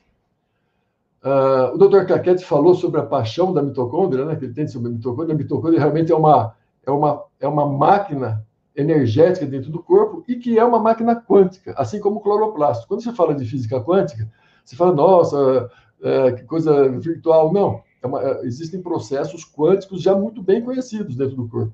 E também na, na, na biologia, que é, por exemplo, a formação uh, de energia através da fotossíntese. O processo de fotossíntese e dos cloroplastos é um processo quântico, porque o elétron ele tem, uma, ele tem que ter um fluxo totalmente harmônico para poder ativar a central de ativação que fica dentro do cloroplasto. E a, e a mitocôndria é a mesma coisa, ela capta elétrons, elétrons livres, chamados de pi-elétrons, ou elétrons delocalizados, vou falar sobre isso. Não é de forma iônica nem catiônica, são elétrons livres, porque o tecido uh, conectivo, o colágeno, ele é, ele é uma molécula helicoidal, tripla, que funciona basicamente no nosso corpo como se fosse um semicondutor como se fosse um cristal líquido, capaz de conduzir eletricidade, elétrons livres. E esses elétrons, eles nutrem as mitocôndrias, como se fosse uma bateria, que depois vai produzir todo o processo de, de, de transformar a, a, energia dentro da, a, do ciclo de Krebs, dentro da mitocôndria. Então, são processos quânticos sendo descobertos agora e que estão totalmente relacionados, vocês vão ver à frente, com a perturbação e com a poluição eletromagnética, principalmente o 5G. Eu vou falar também na Rússia, existem tratamentos uh, realizados com uh, emissores de, de uh, frequências que, que, eles utilizam extrema alta frequência de ultra baixa potência, porque seria a, a, a, a faixa de frequência de comunicação celular e que é muito próxima, são ondas denominadas milimétricas, que se aproximam muito da frequência do 5G. Então, imaginem a interferência uh, informacional que toda, que toda essa poluição eletromagnética causa no nosso corpo. Então, a ideia hoje é trazer para vocês a, a, a importância de, do nosso organismo como se fosse uma antena. Nosso organismo, o nosso cérebro, o nosso intestino, eles têm uh, estruturas muito semelhantes a antenas. E todo o nosso corpo pode captar essas, essas frequências essas informações e toda aquela harmonia, toda aquela coerência que eu falei para vocês, que flui pelo nosso corpo, levando as informações para que os processos bioquímicos funcionem bem, começam a ser alteradas ou começam a ter interferências por conta desses, desses, dessa poluição, dessa informação eletromagnética. Então, uh, eu não vejo como assim, ah, que terror, não, vamos, não. A ideia é tentar nos proteger, minimizar o efeito, trazer conhecimentos para a gente possa se equilibrar, porque não tem como você evitar. Na odontologia, a gente sabe que, como falando de efeito epigenético, a importância de uma alimentação dura e fibrosa para que nós tenhamos o equilíbrio, uma função mastigatória correta. Só que as, os alimentos duros e fibrosos não existem mais. Né? O índio Yanomami, ele come é, carne muqueada e farinha de mandioca brava. A gente não consegue comer isso. Então, o nosso mundo não vai voltar atrás. Nós estamos frente a uma mudança gigantesca tecnológica. O que nós temos que eh, fazer é nos equilibrarmos, nos harmonizarmos com essas mudanças que estão por vir. Pode passar o próximo, então. É, ali naquele slide anterior, só para voltar um pouquinho, Janete, por favor. Aqui nesse, nessa, nessa imagem central, nós temos os microtúbulos extracelulares de conjuntivo, que se conectam ao interior da célula, né, através dessas moléculas eh, proteicas chamadas integrinas, e que levam eh, as, as informações aos microtúbulos intracelulares, formados basicamente por actina. Então, toda aquela, aquela formação do citoplasma que nós pensávamos que era aleatória, não, ela tem um caminho coerente, ela tem um caminho informacional super coerente que depende uh, da boa estruturação e que, e que leva para dentro da célula todas as informações eletrofotônicas que, que permeiam todas as células do nosso corpo. Ou seja, é um sistema quântico informacional que conecta todas as células do nosso corpo numa velocidade incrível. Significa que ela é superior aos outros sistemas de informação? Não elas trabalham juntas. Então, sistema circulatório, sistema linfático, nervoso e conectivo trabalham em harmonia. Pode passar o próximo? Muito bem. Então, a bioeletrografia. O que é essa tal da bioeletrografia? A bioeletrografia foi aquele, aquela tecnologia que eu tentei trazer para o curso de acupuntura para tentar vislumbrar ou, ou analisar os, os desequilíbrios energéticos, principalmente os padrões energéticos, dos pacientes. A, a, termografia também é outra coisa muito interessante, né? mas isso já fica para outro dia, mas que também é uma, uma ferramenta muito interessante para essa análise uh, dos desequilíbrios energéticos. A biolitografia nada mais é do que a fotokilha. A fotokilha, na verdade, ela foi é, descoberta, ou foi o primeiro equipamento de biolitografia foi desenvolvido por um brasileiro, o padre Landel de Moura, e depois foi é, retomada pelo casal Killian, que tornou a técnica conhecida no mundo todo. Enquanto é, face a, a fotografia Killian em papel, isso é uma técnica analógica, e a partir da, do advento dos computadores, que você faz uma, um registro é, digital, então você tem a possibilidade de uh, fazer o registro dessa, desse processo através de CCDs ou de câmeras digitais, tornando o processo digitalizado. Vamos entender melhor esse, esse, esse mecanismo, então, porque a fotoquilha, no passado, ficou muito relacionado com fotografia da aura, e aí, como os físicos sabem que isso não é, não, não, não tem um sentido científico, isso ficou, ficou no ostracismo durante um tempo, e agora está sendo redescoberto. Então, se nós ah, então, para a gente entender o, o, o funcionamento, é, é, é, é, assim: um gerador de tensão cria uma tensão, essa tensão caminha por um dielétrico, que são duas placas que têm uma, um, um, isolamento elétrico. Por entre essas placas, eu tenho um filme condutivo por onde essa eletricidade passa, ela não entra em contato com a pessoa, mas ela cria um campo eletromagnético. Tá? Quando nós colocamos o dedo sobre o vidro, nós aterramos esse campo e elétrons são extraídos dos dedos. Então, pode passar, Janete? Então, existe uma fase de extração dos elétrons, que depois deslizam pela placa, num fenômeno chamado cascata de Townsend. Pode passar o próximo. Então, esses elétrons deslizam pela placa, e aí o CCD ele faz o registro dessa imagem, produzindo uma uma foto do fenômeno. Quando os elétrons saem dos dedos, eles ionizam o ar que está em volta dos dedos. Oxigênio, nitrogênio, pode passar? Então, esses elétrons que são removidos, extraídos dos dedos, ionizam o ar que está em volta do dedo, e esse ar ionizado é que produz o brilho. Então, a luz registrada, ela vem do ar que está em volta do dedo, ela não sai do dedo. Por isso que não tem relação com a aura. Porém, por onde saem os elétrons?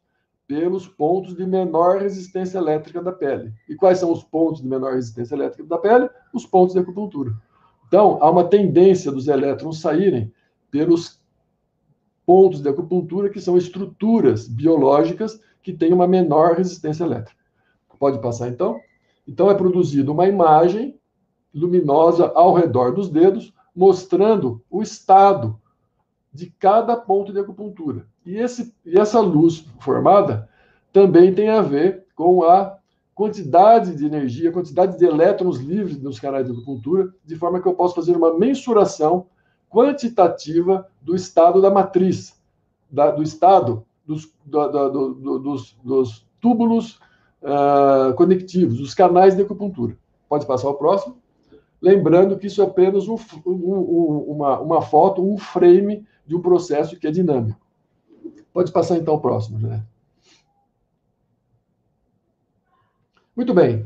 Outra, outra característica ímpar do sistema conectivo né, é a tensigridade.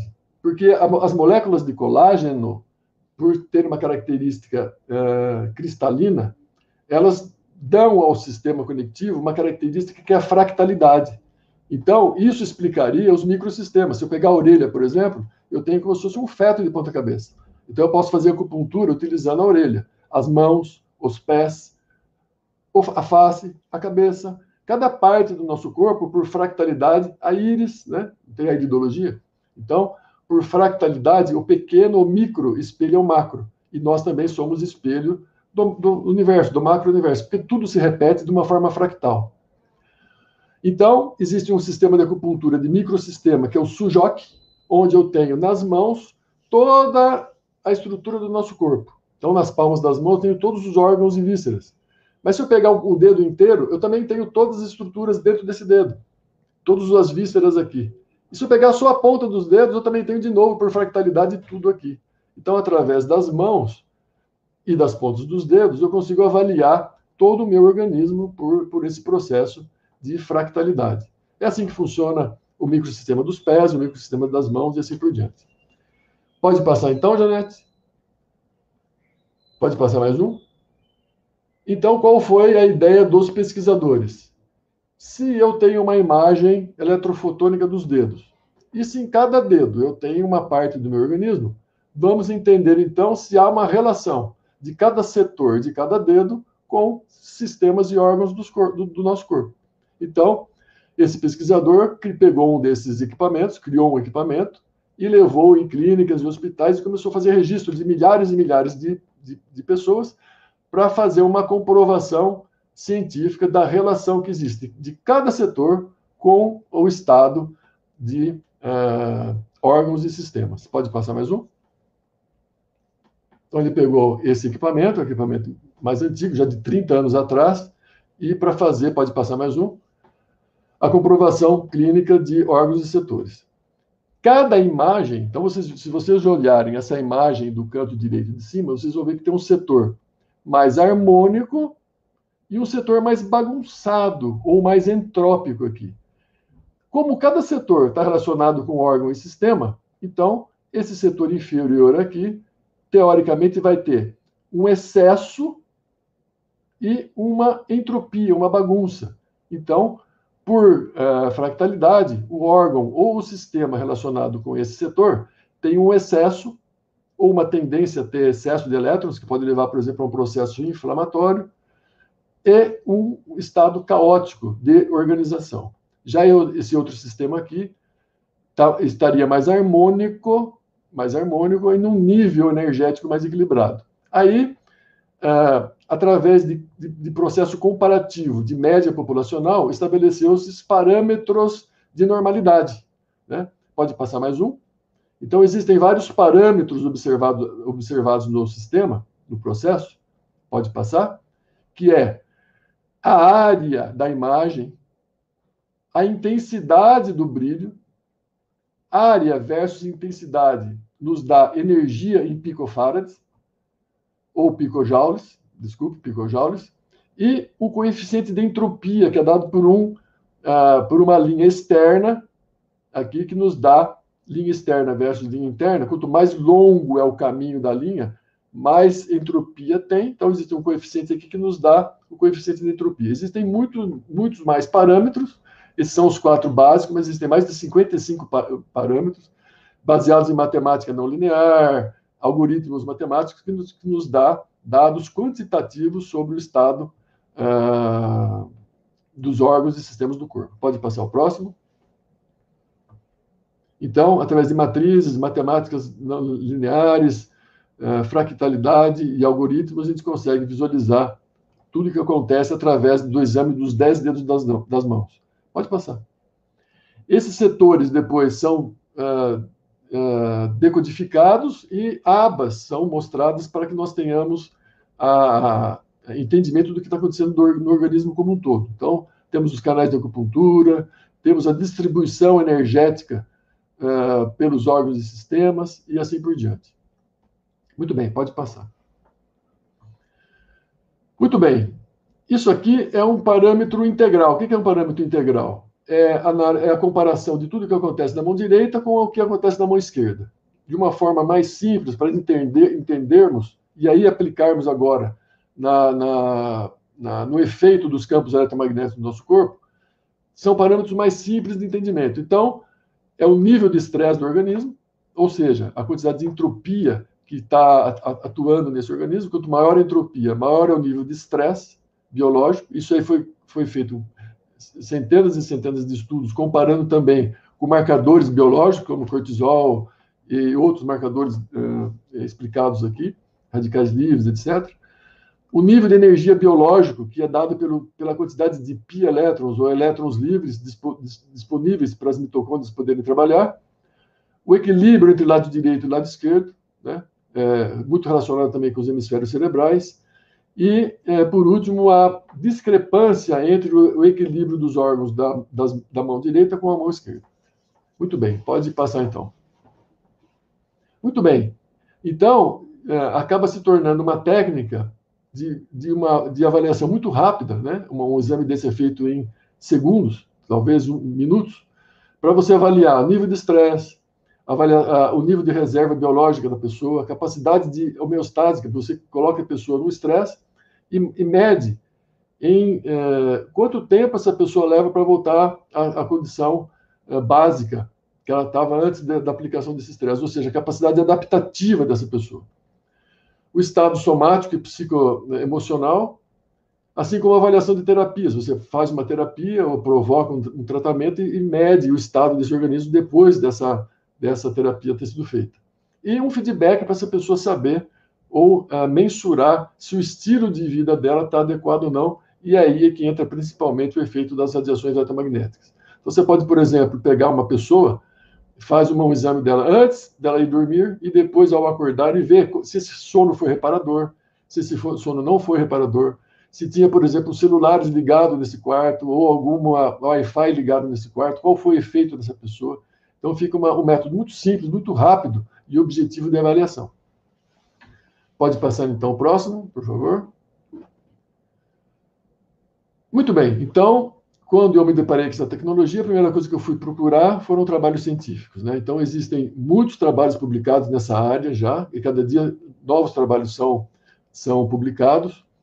Uh, são 15 trabalhos de dissertação de doutorado, inclusive quatro delas aqui no Brasil, inclusive duas na Unicamp, uma na área de elétrica, de psicologia, e agora na odontologia de Piracicaba, na área de estresse, uh, uh, no curso de acupuntura. Então, muitos trabalhos científicos já aparecendo nessa nova, nessa redescoberta dessa nova tecnologia, que, que é antiga, né? que está sendo redescoberta agora. Pode passar de novo, então, Janete? Eu separei alguns trabalhos né, relacionados com, a, com, a, com o tema de hoje. Pode passar? O primeiro que me chamou atenção foi numa palestra que eu assisti, mostrando que. Então, lembram-se daqueles níveis que eu falei, né? De equilíbrio, de energia e de entropia, de estresse. Então, foi feito uma, um trabalho onde eh, se comparou pessoas que estavam com o celular desligado, portavam o celular, mas estava desligado. Depois esse celular ele era ligado e por último a pessoa colocava o celular próximo ao ouvido e, esse, e fazia uma chamada para essa pessoa. Então foi feito o registro é, com o, o celular ligado, aqui em laranja, mostrando o nível de energia da pessoa quando o celular estava desligado. Em azul, Logo que o celular era ligado, o nível de energia dessa pessoa já caía. E ao chamar, ao funcionar, o nível ia lá embaixo. Ou seja, como se estivesse drenando a energia da pessoa, porque obviamente ela vai ter que ativar todo o seu sistema mitocondrial para tentar reequilibrar aquela energia que estava que está sendo uh, desarmônica ou de, tentando desestruturar o sistema biológico daquela pessoa. Nesse teste de estresse é utilizado os dois dedos anelares, são só dois dedos, não precisa fazer os dez dedos. E como eu falei para vocês, é um teste que já foi comparado com outros parâmetros biológicos uh, funcionais do corpo. Tem bastante trabalho nesse sentido aí, publicado, comparando os níveis de estresse obtidos pela bioeletrografia e por métodos convencionais. Pode passar, Janete, por favor? é óbvio, né, como já foi dito nas outras palestras, que depende muito do impacto. Isso varia muito de pessoa para pessoa. Vocês vão ver nos, nos, nos, trabalhos adiante que grupos não têm quase uh, efeito negativo com as, como se a pessoa fosse meio que imune ou tivesse uma capacidade adaptativa muito forte. Então, aquilo que eu falei para vocês, quanto maior é a capacidade adaptativa da pessoa, menor é a influência dos, dos, dos da, dos aspectos externos ou ambientais nessa pessoa. Depende do tempo, da potência que, de, que ela decai com a, com a distância. Então, há vários fatores, né, que inclusive tornam os trabalhos convencionais de difícil análise, por quê? Ah, varia a pessoa, varia o estímulo, varia a distância, varia uma série de coisas. O quanto esse, esse, esse eh, estímulo foi feito, se é de curta duração, se é de longa duração, por quanto tempo. E na bioeletrografia você consegue um, um, um resultado quantitativo muito rápido, né, que pode ser, trazer uma informação a mais dentro do universo de informações que nos está chegando através do trabalho científico. Pode passar? Muito bem. Esse aqui foi o primeiro trabalho que eu separei que mostra exatamente isso, né? a influência do celular.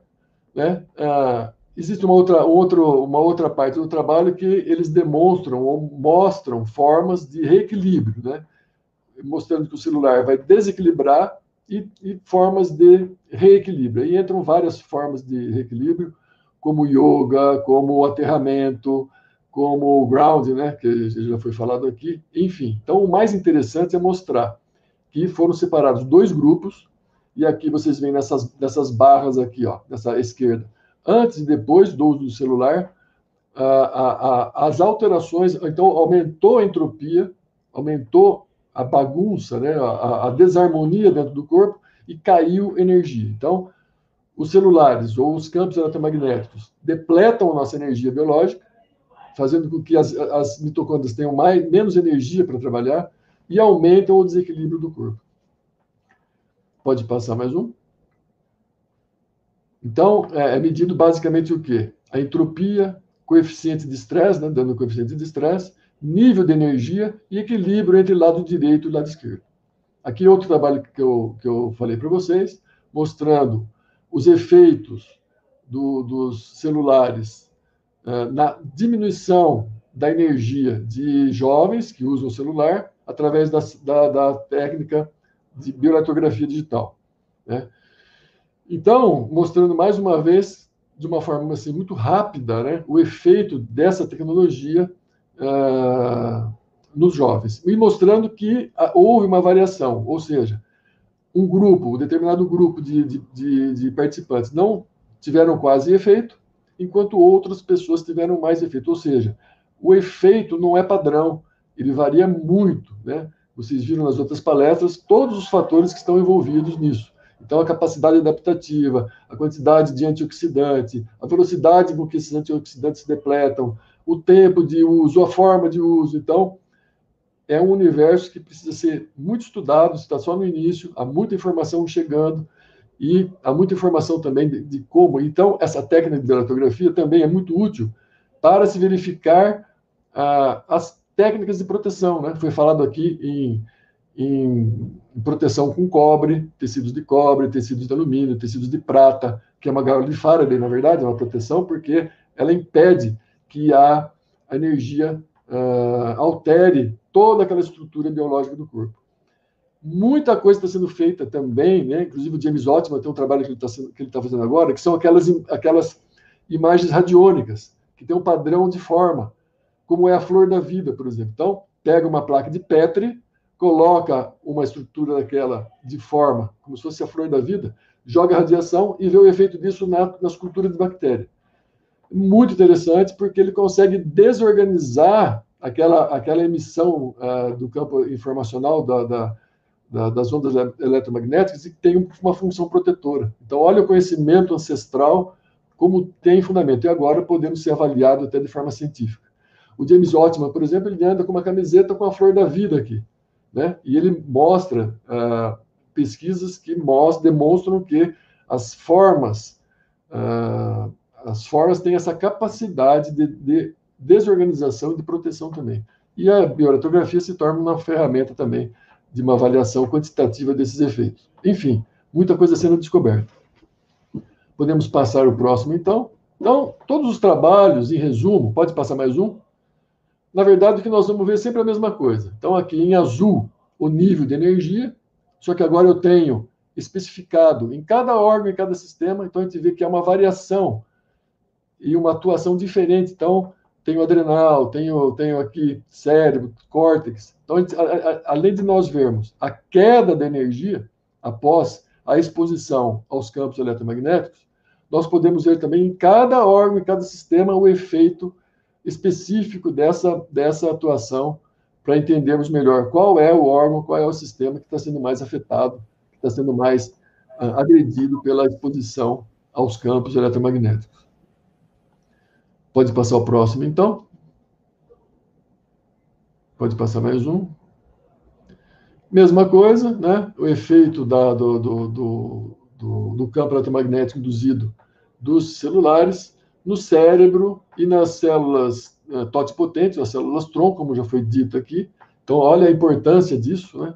O próprio, os, no próprio esperma, como disse o professor Caquete, uh, conectando tudo isso com riscos a câncer, também verificados com a imagem eletrofotônica. Então, uh, são trabalhos repetitivos mostrando exatamente a mesma coisa, sempre a mesma coisa, né? A, a, o efeito dos campos eletromagnéticos né, dentro da nossa saúde e que isso varia muito de pessoa para pessoa, uh, também varia de acordo com a intensidade, o tempo, etc., como já foi dito repeti repetidas vezes aqui para vocês. Pode passar o próximo, então, Janete? Também a mesma coisa, mesma, mesma, mesma linha de trabalho, só para ilustrar para vocês. Pode passar mais um. Pode voltar. Então, mostrando também aqui, quando aumenta, quando o telefone celular está ligado, quando o celular está. Então, aqui nós temos uma, uma, uma curva uma, mostrando quando o celular está desligado, o efeito é muito menor do que quando o celular está ligado. Então, fica fácil de você mostrar, demonstrar o efeito da, da radiação eletromagnética no, nos sistemas biológicos. Então, a ideia da, da minha palestra aqui foi é, exatamente isso: trazer para vocês mais uma informação, mais uma tecnologia que pode nos ajudar de uma forma muito rápida e muito simples, muito objetiva na visualização dos efeitos dos campos eletromagnéticos. Mas o mais interessante, talvez o mais importante, é entender que é lógico, nós sabemos né, que todo aquele processo de defesa, de reação e de estresse provocados pelo aumento de radicais livres, que são as espécies reativas de oxigênio, a diminuição da, da, da, da quantidade de enzimas antioxidantes, são marcadores importantes. Né? Nós sabemos que o corpo está lutando para se tentar para tentar se equilibrar. A produção de citoquinas inflamatórias. Então, tudo isso nós já sabemos. Mas sabermos que existe um sistema energético no corpo que também sofre por reverberação, às vezes até por uh, sincronicidade com, essas, com esse, esses campos eletromagnéticos, nos faz pensar a importância que existe em nos protegermos, usarmos toda essa tecnologia de uma forma saudável. Então, existem, por exemplo, uh, na minha clínica, por exemplo, eu tenho um computador que fica atrás de mim. Então, como que eu posso fazer para me harmonizar com isso? Então, roupas, o grounding, foi falado sobre o grounding. Tem uma coisa muito interessante, um trabalho do James Ottman também. Depois eu posso compartilhar com vocês. Então, depois eu vou deixar meu, meus contatos aqui. O James Ottman tem um trabalho que é feito com grounding. Ele estuda muito grounding, que é o aterramento. Então, pegaram pessoas com feridas diabéticas e dividiram em dois grupos. Uma que usou calçados de borracha isolante e outros que pisavam na grama. E verificaram que essas pessoas que pisavam na grama, as feridas diabéticas se curavam muito mais rapidamente. Por quê? Né? A gente sabe dos canais de cálcio, todo aquele processo bioquímico, a gente sabe. E aí começaram a medir o fluxo de elétrons que vinha da Terra para os pés e verificaram qual era o ponto de maior penetração. E qual era o ponto de maior penetração? Era o ponto R1 do rim, que é o Yunchuan, que é o fonte borbulhante, que é o ponto dos pés que tem menor resistência elétrica. Então, os chineses já sabiam. Então, cada ponto de acupuntura tem um nome. Esse ponto é Yunchuan, é fonte borbulhante, é por onde borbulha a energia, a fonte da vida. É o ponto de menor resistência elétrica dos pés e é por onde entra a maior quantidade de energia medido por orímetro quando você pisa no chão. Então, pisar no chão é benéfico e agora já se comprova por quê? Porque é um influxo de elétrons livres, chamados pi-elétrons ou delocalizados, como se nosso corpo fosse um metal e os elétrons fluem pelos canais, pelos canais de menor resistência elétrica. Então, a natureza ela é sábia, né? Já existe um pesquisador mexicano agora que verificou que a melatonina, que a melanina, ela tem uma, uma estrutura molecular muito parecida com a clorofila e ela, ela, ela traduz, ela, ela transforma luz em elétrons, em eletricidade. Então nós temos um produtor, uma placa fotovoltaica na pele. Para onde vai essa energia? Porque o corpo precisa dessa energia. Por que, que o corpo precisa desses elétrons? Porque tudo que a gente faz, tudo que a gente come, na, em prática, vai se transformar em elétrons livres, que vai alimentar as mitocôndrias, que vai alimentar todo o sistema. Então, somos seres eletrofotônicos, né? vivemos de luz e de eletricidade. Somos seres vivos. E às vezes a energia vem muito daí. Então, quando você está equilibrado, quando você está menos cansado, quando você está mais equilibrado psico, psicoemocionalmente, você precisa de menos alimentos, você não tem tanta necessidade do alimento. Veja quando você vai viajar, você fica o dia inteiro viajando, você nem lembra, às vezes, de comer. E às vezes você chega em casa cansado, nervoso do trabalho, e come, come, come, come, e parece que aquilo não satisfaz. Então, existe toda uma estrutura de harmonização, de vida, de estilo de vida, tanto dos campos eletrofotônicos, como também de nossa reação mental às coisas que chegam para nós. Né? As coisas chegam, as informações chegam. Como eu reajo a isso? Como eu reajo a isso? Isso é muito importante. Então, todo um estilo de vida pode ser criado e recriado para que nós tenhamos mais felicidade, mais saúde, mais bem-estar, possamos viver em harmonia, porque nessa época de pandemia, nós todos estamos conectados. O que acontece com você acontece comigo. Então, eu me preocupo agora com você também.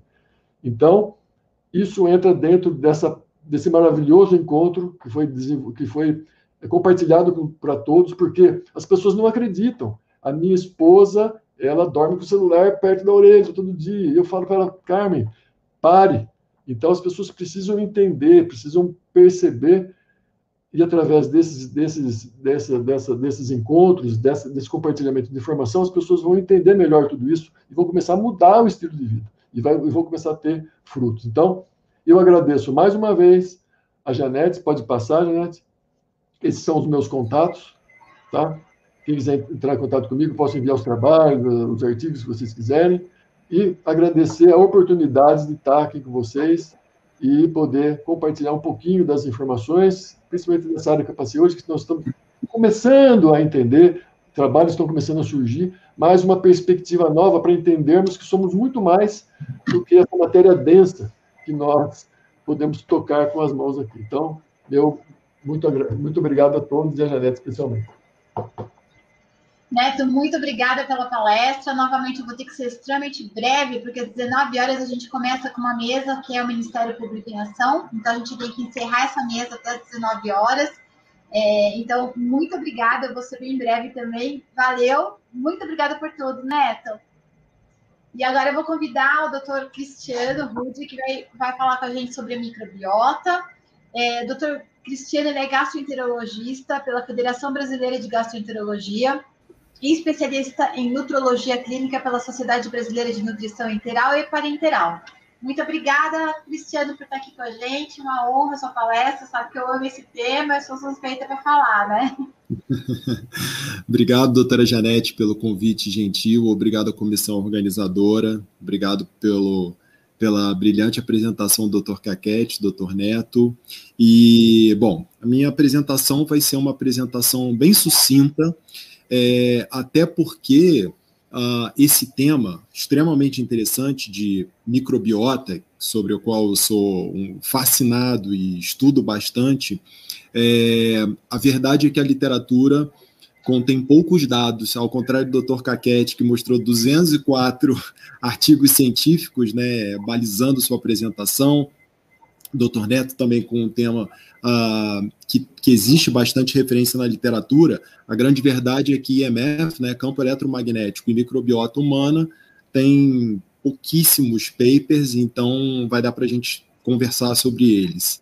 Uh, pode passar por gentileza, eu não tenho nenhum conflito de interesse para essa apresentação. O próximo, por favor. Então, um breve referencial histórico.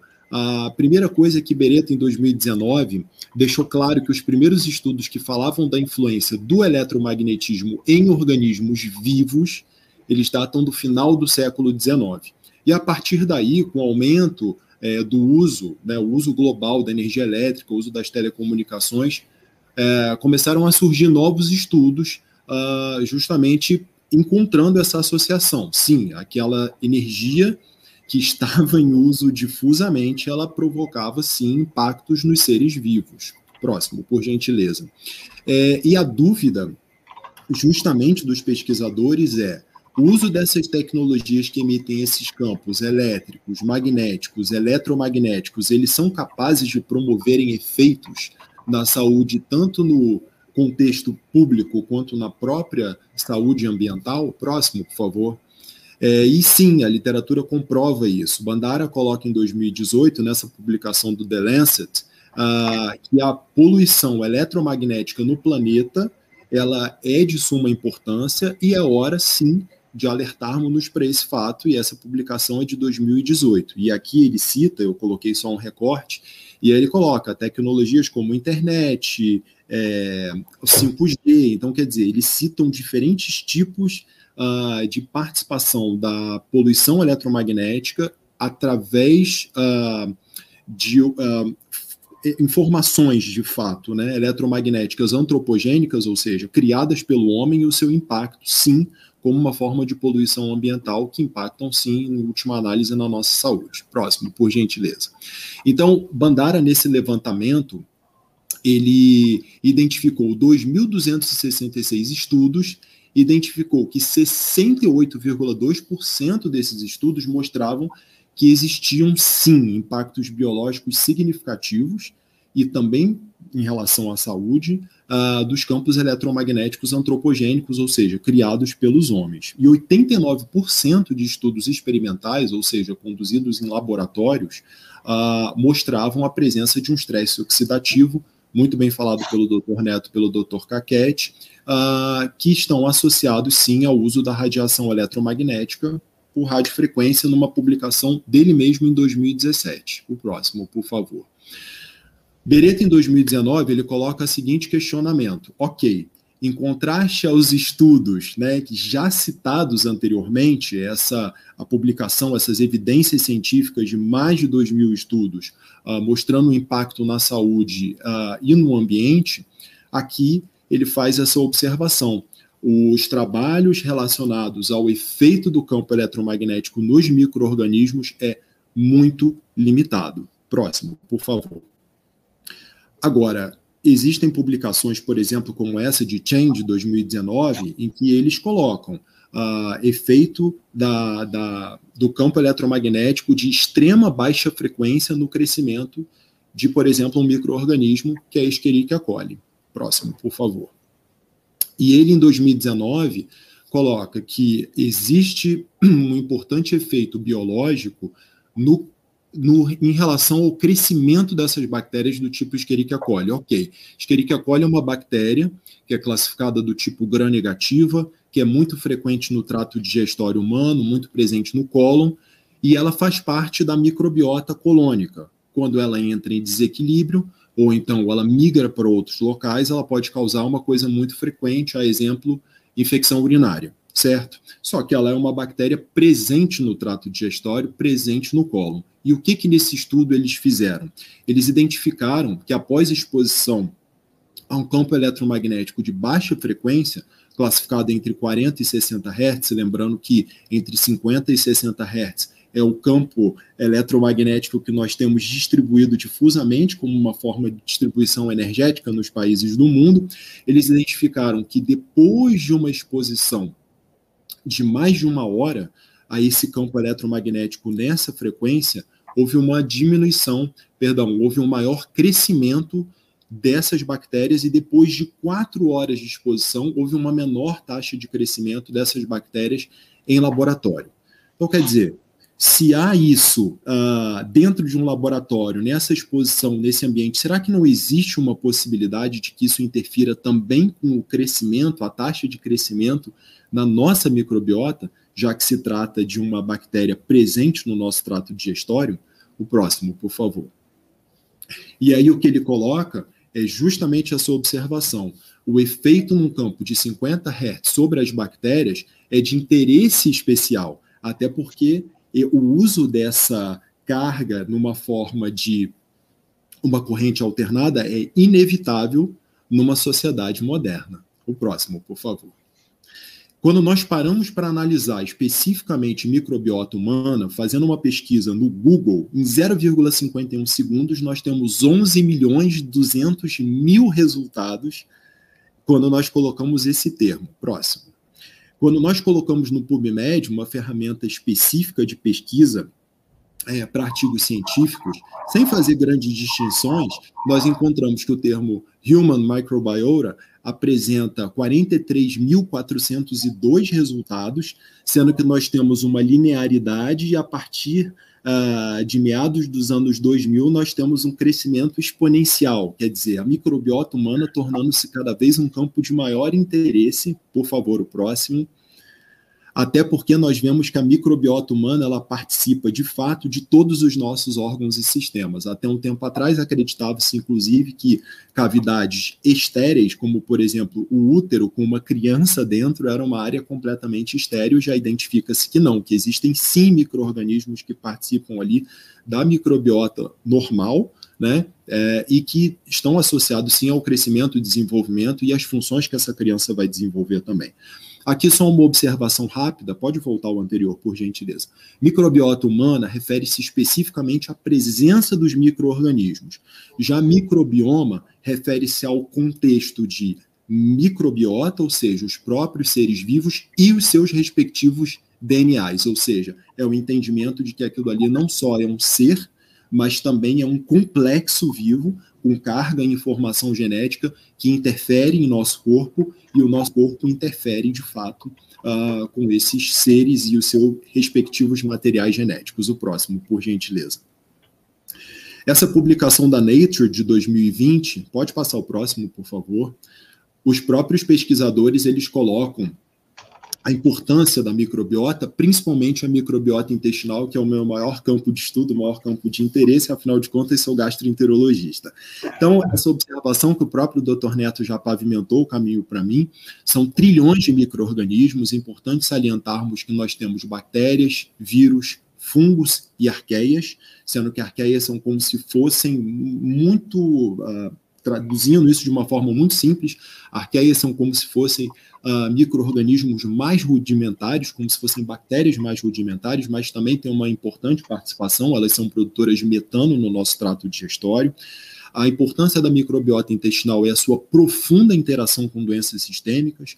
Por exemplo, cada vez mais encontra-se associação com doenças autoimunes, doenças neurológicas, neoplasias, também chamadas de câncer, doenças neurocomportamentais, principalmente o transtorno do espectro autista, a presença da interação dessa microbiota com medicações, interagindo não só no modo como essas medicações agem, uh, mas também na forma como essas medicações são metabolizadas e reaproveitadas pelo nosso corpo, incluindo medicações com intuito uh, para doenças neurológicas. Até porque temos hoje em dia um termo chamado, principalmente na psiquiatria, dos psicobióticos, que são justamente os probióticos, né, ou seja, o fornecimento de seres vivos com funções adequadas no hospedeiro, mas com funções específicas para questões, transtornos neuropsiquiátricos. Então, quer dizer, existe uma enorme importância da microbiota no contexto de saúde humana. O próximo, por favor.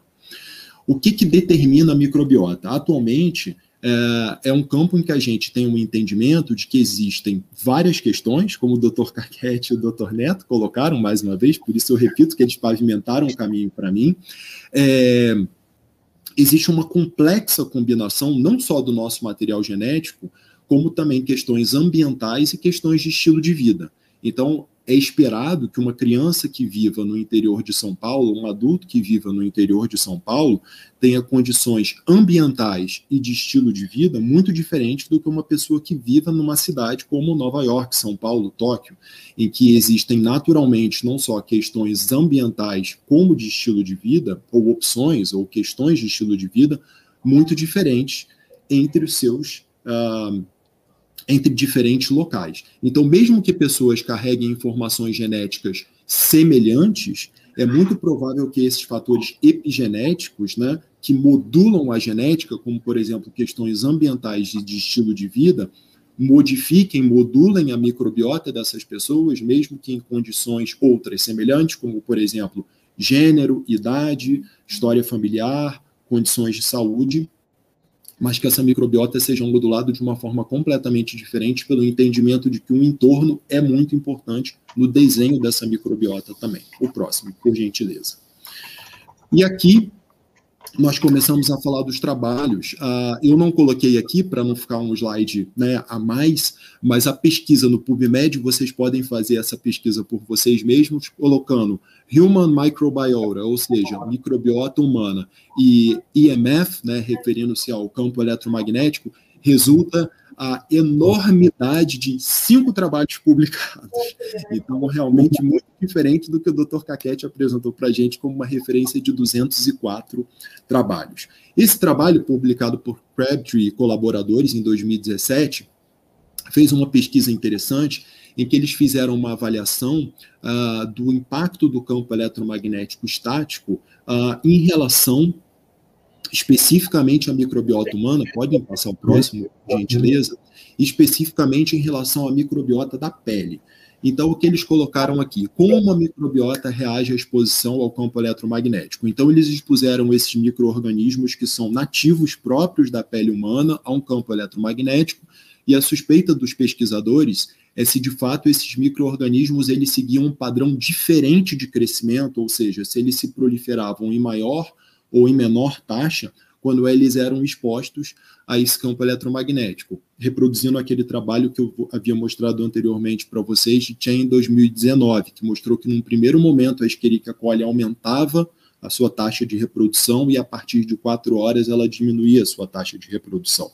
O que os autores concluíram nesse trabalho é que houve uma diferença nesse padrão de crescimento e quando eles comparavam pessoas que eram consideradas os heavy users, ou seja, aquelas pessoas que utilizam muito tecnologia, que são mais expostas à tecnologia, que são mais expostas a campos eletromagnéticos, e aqueles consideraram os heavy users, né, que numa tradução livre uh, seriam os grandes usuários, aqueles que manipulavam o telefone celular a cada 30 minutos, eles eram pessoas que eles tinham uma maior resistência ao campo eletromagnético. Ou seja, o que eles identificaram é que essas bactérias elas provavelmente começam a se adaptar, assim como o nosso organismo se adapta, também as bactérias se adaptam ao meio no qual elas estão inseridas.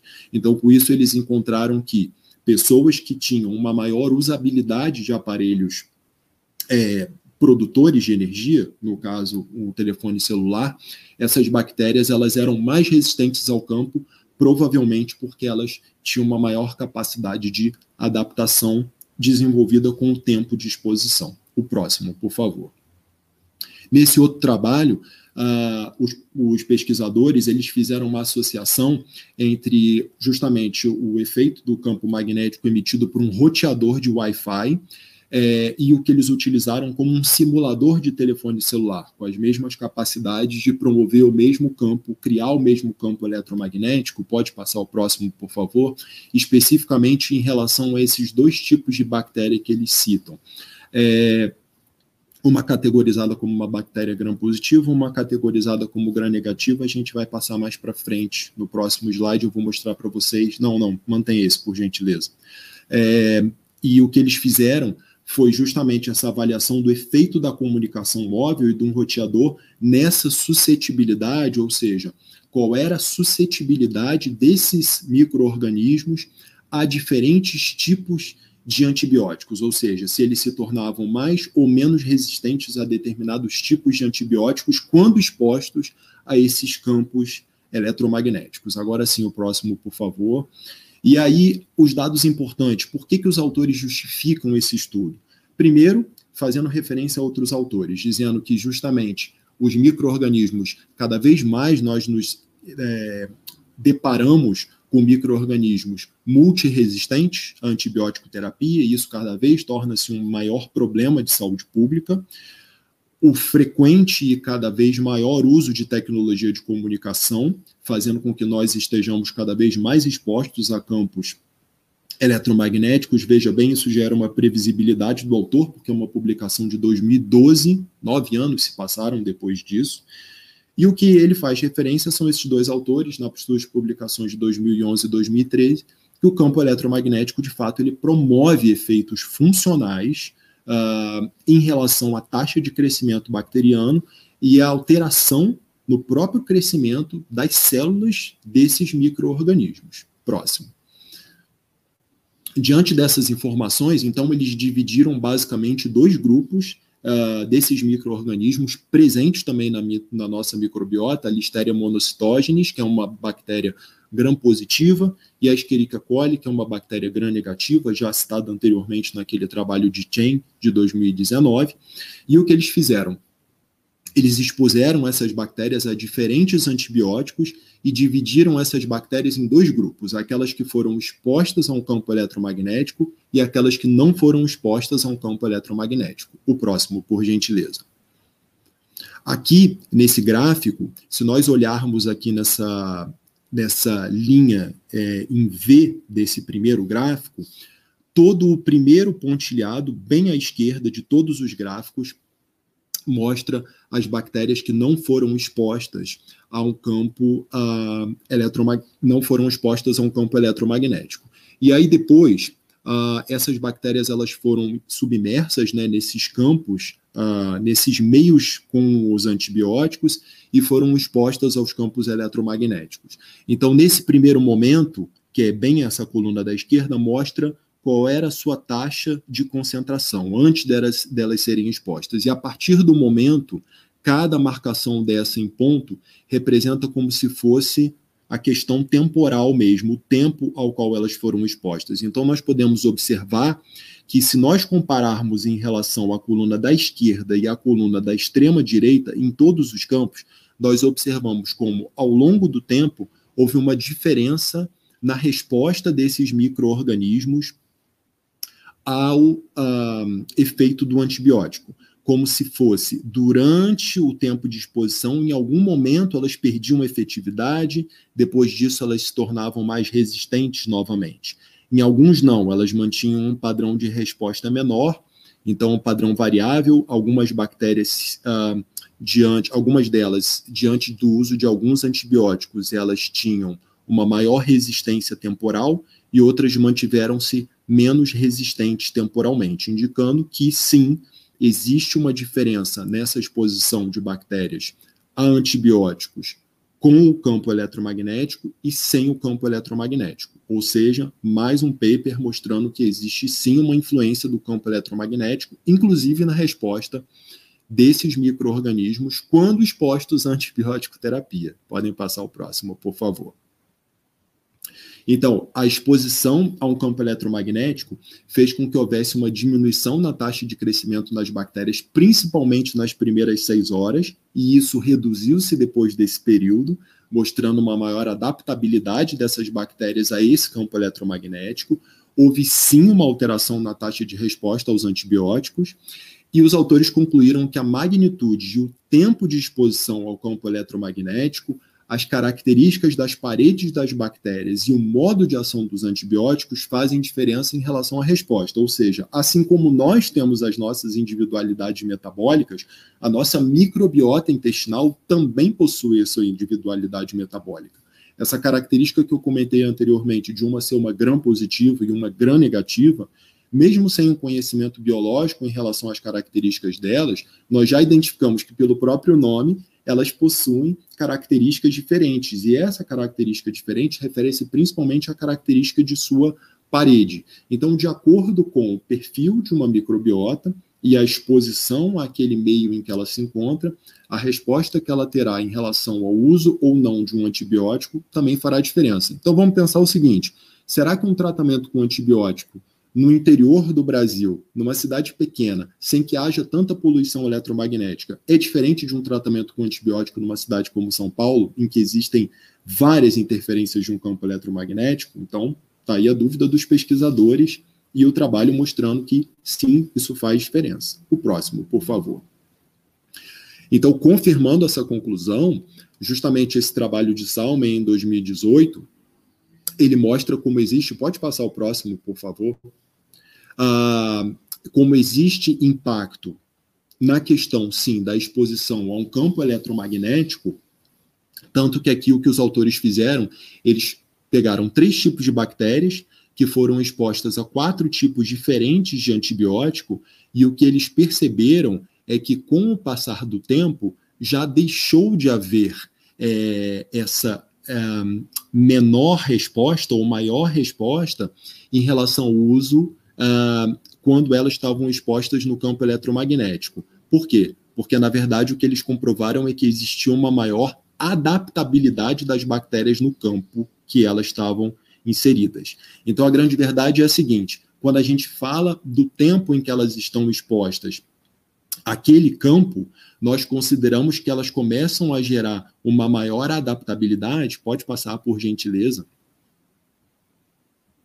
E aí nós identificamos que a exposição naquele determinado campo vai fazendo com que aquelas bactérias elas vão se tornando menos variáveis, porque elas vão se tornando mais adaptáveis. Então, a partir de um determinado momento, aquela sensibilidade dos, ah, das bactérias aos antibióticos vai diminuindo porque elas já estão ali adaptadas àquele meio. Então, na verdade, o que nós temos que considerar é a variabilidade entre diferentes campos, mas a partir do momento que elas foram colocadas, inseridas naquele meio, que elas estão expostas àquele meio, no final das contas, em questão de horas, elas já vão perder aquela variabilidade nas suas taxas de crescimento e elas se manterão estáveis.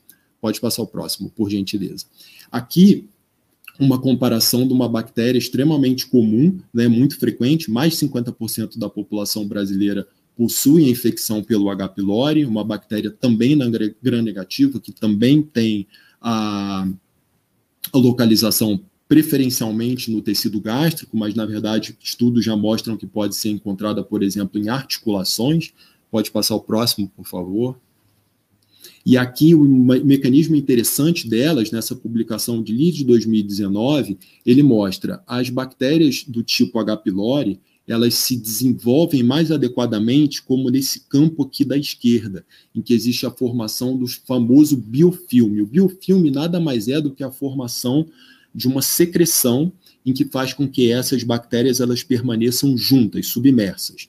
Elas são bactérias chamadas, numa tradução livre, sésseis, ou seja, elas seguem mergulhadas nesse campo líquido desse biofilme, o que faz justamente que muitas infecções, muitas vezes, uh, principalmente quando existem questões do tipo supercrescimento bacteriano no intestino delgado, fazendo com que essas bactérias fiquem submersas nesse campo, submersas nesse biofilme, como uma capacidade biológica desses micro-organismos se protegerem, porque através desse complexo proteico uh, é mais difícil de predadores, no caso o antibiótico, entrar e fazer o seu efeito contra elas. Quando nós temos as bactérias chamadas planctônicas, como essa imagem da direita, nós vemos que são bactérias que elas são desordenadas, elas ficam isoladas, elas não ficam agrupadas, fazendo com que seja mais fácil o acesso, por exemplo, aos predadores naturais, outros micro-organismos ou, por exemplo, um efeito uh, de antibióticos. Então, o esperado de, uma, de um H. pylori seria que eles se distribuíssem dessa forma, na forma de biofilme, em que eles estivessem submersos nesse conteúdo. Pode passar o próximo, por favor. E o que é identificado justamente nesse trabalho de 2010 é que o efeito do campo eletromagnético sobre esse biofilme do Helicobacter pylori é justamente no sentido de uma redução né, é, nesse, nesse biofilme. Então, quer dizer, existe uma diferença, sim, no impacto que o campo eletromagnético promove na organização, inclusive, dessas bactérias. Pode passar o próximo, por gentileza. Então, elas não, conseguiram, não conseguiram adquirir o formato que propiciasse a formação do biofilme, fazendo com que elas mantivessem aquela forma desordenada. Com isso, a exposição ao campo eletromagnético promoveu uma redução na massa celular bacteriana, e os autores concluíram, então, que a exposição ao campo eletromagnético de baixa frequência modificou não só as características dessas bactérias, como também os seus mecanismos biológicos de proteção, fazendo com que houvesse menor produção de biofilme ou com que elas se mantivessem menos vivas, ou seja, com que essas bactérias literalmente morressem. Pode passar o próximo, por gentileza. Então, a grande pergunta é a seguinte: o campo eletromagnético e a microbiota humana, devemos nos preocupar? Sim. Podem passar o próximo, por favor. E qual é o motivo da gente se preocupar? Porque a grande verdade é que a tecnologia ela pode ser de excelente auxílio, inclusive no controle da microbiota, quando dos microorganismos efetivamente, quando eles não são interessantes. Então, poderia ser, inclusive, uma forma de tecnologia para se pensar em terapêuticas, já que nós nos, nos lidamos com, diariamente com essa questão uh, de bactérias, de micro-organismos cada vez mais resistentes a antibióticos. Então, de repente, o campo eletromagnético poderia ser, quando bem aplicado de maneira segura, uma forma terapêutica alternativa. Mas quando nós falamos de microbiota humana, nós precisamos considerar que, ao mesmo tempo em que pode haver o comprometimento do crescimento de micro-organismos que não são interessantes à saúde humana, nós temos também o comprometimento de micro-organismos que são importantes para a saúde humana. Então, o que eu gostaria que vocês levassem como mensagem é que, um, ainda não temos estudos robustos, mas nós já temos estudos experimentais promissores mostrando sim esse impacto uh, do campo eletromagnético na microbiota, nos micro-organismos. Há evidências que apontam para um impacto do campo eletromagnético no metabolismo adaptadas ao metabolismo humano, então já existem boas evidências que mostram que esse impacto existe, e nós podemos inferir que se existem alterações no metabolismo bacteriano, temos boas evidências para acreditar que também há uma influência na nossa microbiota, no nosso microbioma. Pode passar o próximo, por gentileza. Então, aqui eu deixo essa reflexão. O bom uso da tecnologia pode ser uma estratégia? Pode, principalmente em frente a esse desafio da resistência bacteriana aos antibióticos. Poderia ser uma possibilidade terapêutica. Mas nós não podemos desconsiderar as possíveis associações causais, né, advindas dessa poluição do campo eletromagnético, o desequilíbrio da microbiota e as consequentes doenças frente a um microbioma, uma microbiota doentes ou então muito pobres, muito escassos e sem variabilidade. E aí, próximo, por favor, eu queria deixar para vocês essa frase de esperança, que é uma frase de 1923 de Ellen White, em que ela diz que a saúde é um tesouro e a mais preciosa de todas as posses temporais.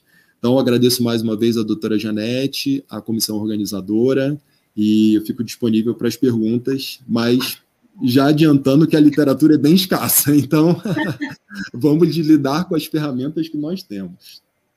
Ó, oh, Cris, bom, primeiro eu quero super agradecer, que nem eu falei, né? Microbiota é uma das coisas que eu amo estudar também. Então, você falou de um assunto, de dois assuntos que eu gosto, né? Contaminação eletromagnética e a microbiota. É, eu vou tentar, é, eu vou ter que correr, porque assim, como eu falei, às 19 horas começa a mesa do Ministério Público em ação. A gente vai atrasar 10 minutos a mesa para que eu possa só trazer algumas informações, que eu tenho alguns slides para apresentar. É, a gente não vai ter tempo, infelizmente, para a resposta de dúvidas. É, qualquer coisa, se vocês quiserem seguir na outra mesa, colocando dúvidas lá. Ah, deu uma desconfigurada aí. Não sei o que aconteceu. No Fabiano. Aí. Bom, eu vou falar bem rapidamente, tá? Para não não sei por que está desconfigurado, mas ok. É, eu vou falar bem rapidamente aqui sobre algumas coisas que eu separei para falar, eu vou pular outras, mas a gente está à disposição. Qualquer dúvida que vocês tiverem, a gente mantém o contato pelo nosso canal, tá bom? É, bom, eu vou iniciar então, pessoal. Obrigada aí a todos que estão aqui com a gente ainda. É, eu queria falar que, na verdade, assim, é, quando a gente fala em contaminação ambiental, a primeira coisa que a gente pensa é em pesticidas, a gente pensa na fumaça, né? Só que a gente esquece do, de um dos principais contaminantes ambientais, porque a gente não sente cheiro, a gente não enxerga, que é a contaminação eletromagnética, né? E que, infelizmente, assim, você pode muito mais facilmente comprar alimentos orgânicos, é, tentar se preservar de alguma forma dos contaminantes ambientais que não sejam a contaminação eletromagnética, mas a eletromagnética você acaba sendo irradiada pelo seu vizinho, você acaba sendo irradiado quando você leva seu filho para a escola, ele acaba sendo irradiado e assim por diante. Então, falta muito, realmente, assim, uma conscientização do quanto uh, prejuízo a gente está trazendo pela falta de informação e por isso nosso objetivo aqui de trazer esse tipo de conhecimento, né, para que a população saiba que é, pode ser tão deletério ou mais deletério do que muitas coisas que são consideradas já no meio. No... Deixa eu só fechar o microfone aqui, peraí. Pronto. Que já, já são considerados como são os pesticidas, por exemplo, né? Pode passar. Então, a gente já sabe também que a radiação ionizante, ela já é potencialmente cancerígena e todo mundo tem esse conhecimento, mas poucos sabem que a não ionizante também é. Não só cancerígena, mas como causa vários danos, como já foram falados, com alteração de barreira hematoencefálica, é, espermatogênese e uma série de outras alterações que ela traz. A gente tem que ver também que a maior parte dos estudos que existiam até 20 anos atrás é, eles não consideravam uma série de fatores, como o uso do, dos smartphones hoje em dia é um tipo de tecnologia que não existia antes e não tinha sido estudada, né? É, nos Estados Unidos teve um estudo que foi com mais de 30 milhões investido, onde foi comprovado tanto ação cancerígena dessa radiação não ionizante como co-cancerígena, ou seja, a pessoa com câncer frente a essa emissão é, de, dessa contaminação, ela aumenta as chances de metástase e aumenta a gravidade da doença. Pode passar. Então, em 2011, né, é, devido a alguns estudos que já foram publicados, a Organização Mundial da Saúde passou a considerar como no grupo 2B como possivelmente cancerígena. Pode passar. E a gente tem que levar em consideração que a gente, nós somos seres elétricos, como já foi falado, né? Quando a gente faz um eletrocardiograma, um eletroencefalograma, nós estamos avaliando a capacidade elétrica do nosso organismo. E nós sim nos correlacionamos com toda essa emissão fora do nosso corpo, ela interage diretamente com o nosso corpo. Tem alguém com microfone aberto? Mas ok. Então, assim, a gente pode ser ressonante ou dissonante a essas correntes todas. O que, que eu quero dizer com ressonante ou dissonante? É, existem correntes elétricas que elas podem ressoar de uma forma positiva com a nossa saúde e melhorar a nossa qualidade de vida. Assim como a gente pode ter uma corrente elétrica, eletromagnética, dissonante, onde ela vai alterar a nossa eletricidade e alterar o nosso organismo de forma negativa. Um exemplo aqui que eu trago, por exemplo, uma corrente ressonante é o Sol, por incrível que pareça. É, tem vários trabalhos mostrando que, assim, a gente sabe da importância do Sol em relação à vitamina D, mas a gente já sabe que a, a, os raios ultravioletas emitidos pelo Sol, eles melhoram a microbiota intestinal também porque ele gera uma ressonância positiva sobre o nosso organismo. Então, a gente entende, como o próprio doutor Cristiano já falou, que a diversidade bacteriana é importante. Quanto maior a diversidade bacteriana nossa, mais saúde a gente tem. Antigamente a gente tinha pânico né, de bactéria, hoje em dia, na verdade, a gente entende que a gente é, tem doença por falta de bactérias, porque são entre elas que acontece o nosso equilíbrio. Né? Quando existe uma diminuição dessa diversidade, a gente adoece. Então, o sol, ele promove essa homeostase. Assim, pode passar.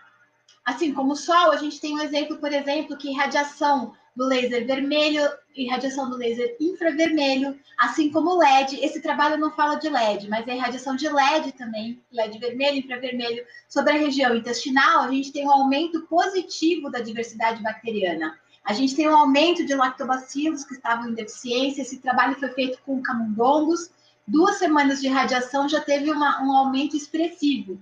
Então, nem toda é, emissão é, frequencial vai ser negativa. O que a gente tem que entender realmente é o que, que é positivo, o que, que é negativo, e aquela história de que tudo depende da dose, o veneno depende da dose. Pode passar. Então, é, existem múltiplos mecanismos fisiopatológicos, né? Então, a gente entende que a contaminação eletromagnética vai alterar os canais iônicos, a produção de radicais livres, é, tudo isso aqui que já foi falado, pode passar. Nossa. É, a produção extrapineal, é, desculpa, a melatonina, a gente entende muito ela quando a gente pensa em pineal, a gente pensa nela muito sobre o sono, a gente pensa é, no ritmo circadiano. Mas hoje em dia a gente já sabe que todos os órgãos praticamente do nosso corpo produzem melatonina. E isso existe um motivo. Na verdade, todos os seres vivos aeróbios, então as algas, as plantas, os animais, produzem melatonina. E as algas, elas não dormem. Elas produzem a melatonina por, pela ação citoprotetora que ela promove. A radiação eletromagnética, então, o uso de celulares, morar perto de antenas, uh, equipamentos eletrônicos, etc., tudo isso reduz drasticamente a nossa produção de melatonina. Então, quando a gente entende que a melatonina tem uma ação protetora importante sobre mitocôndrias, sobre as células, sobre todo o nosso organismo, diretamente a gente acaba tendo uma alteração em várias áreas do nosso corpo. Pode passar. Então, é, dois minutos do uso do celular, por exemplo, equivale a um cigarro. E a gente vê quantas crianças hoje em dia brincando com o celular, né? É, só que o pai não daria um cigarro para essa criança, porque hoje em dia já está muito claro que o cigarro não se dá para uma criança, aliás, ninguém deveria fumar.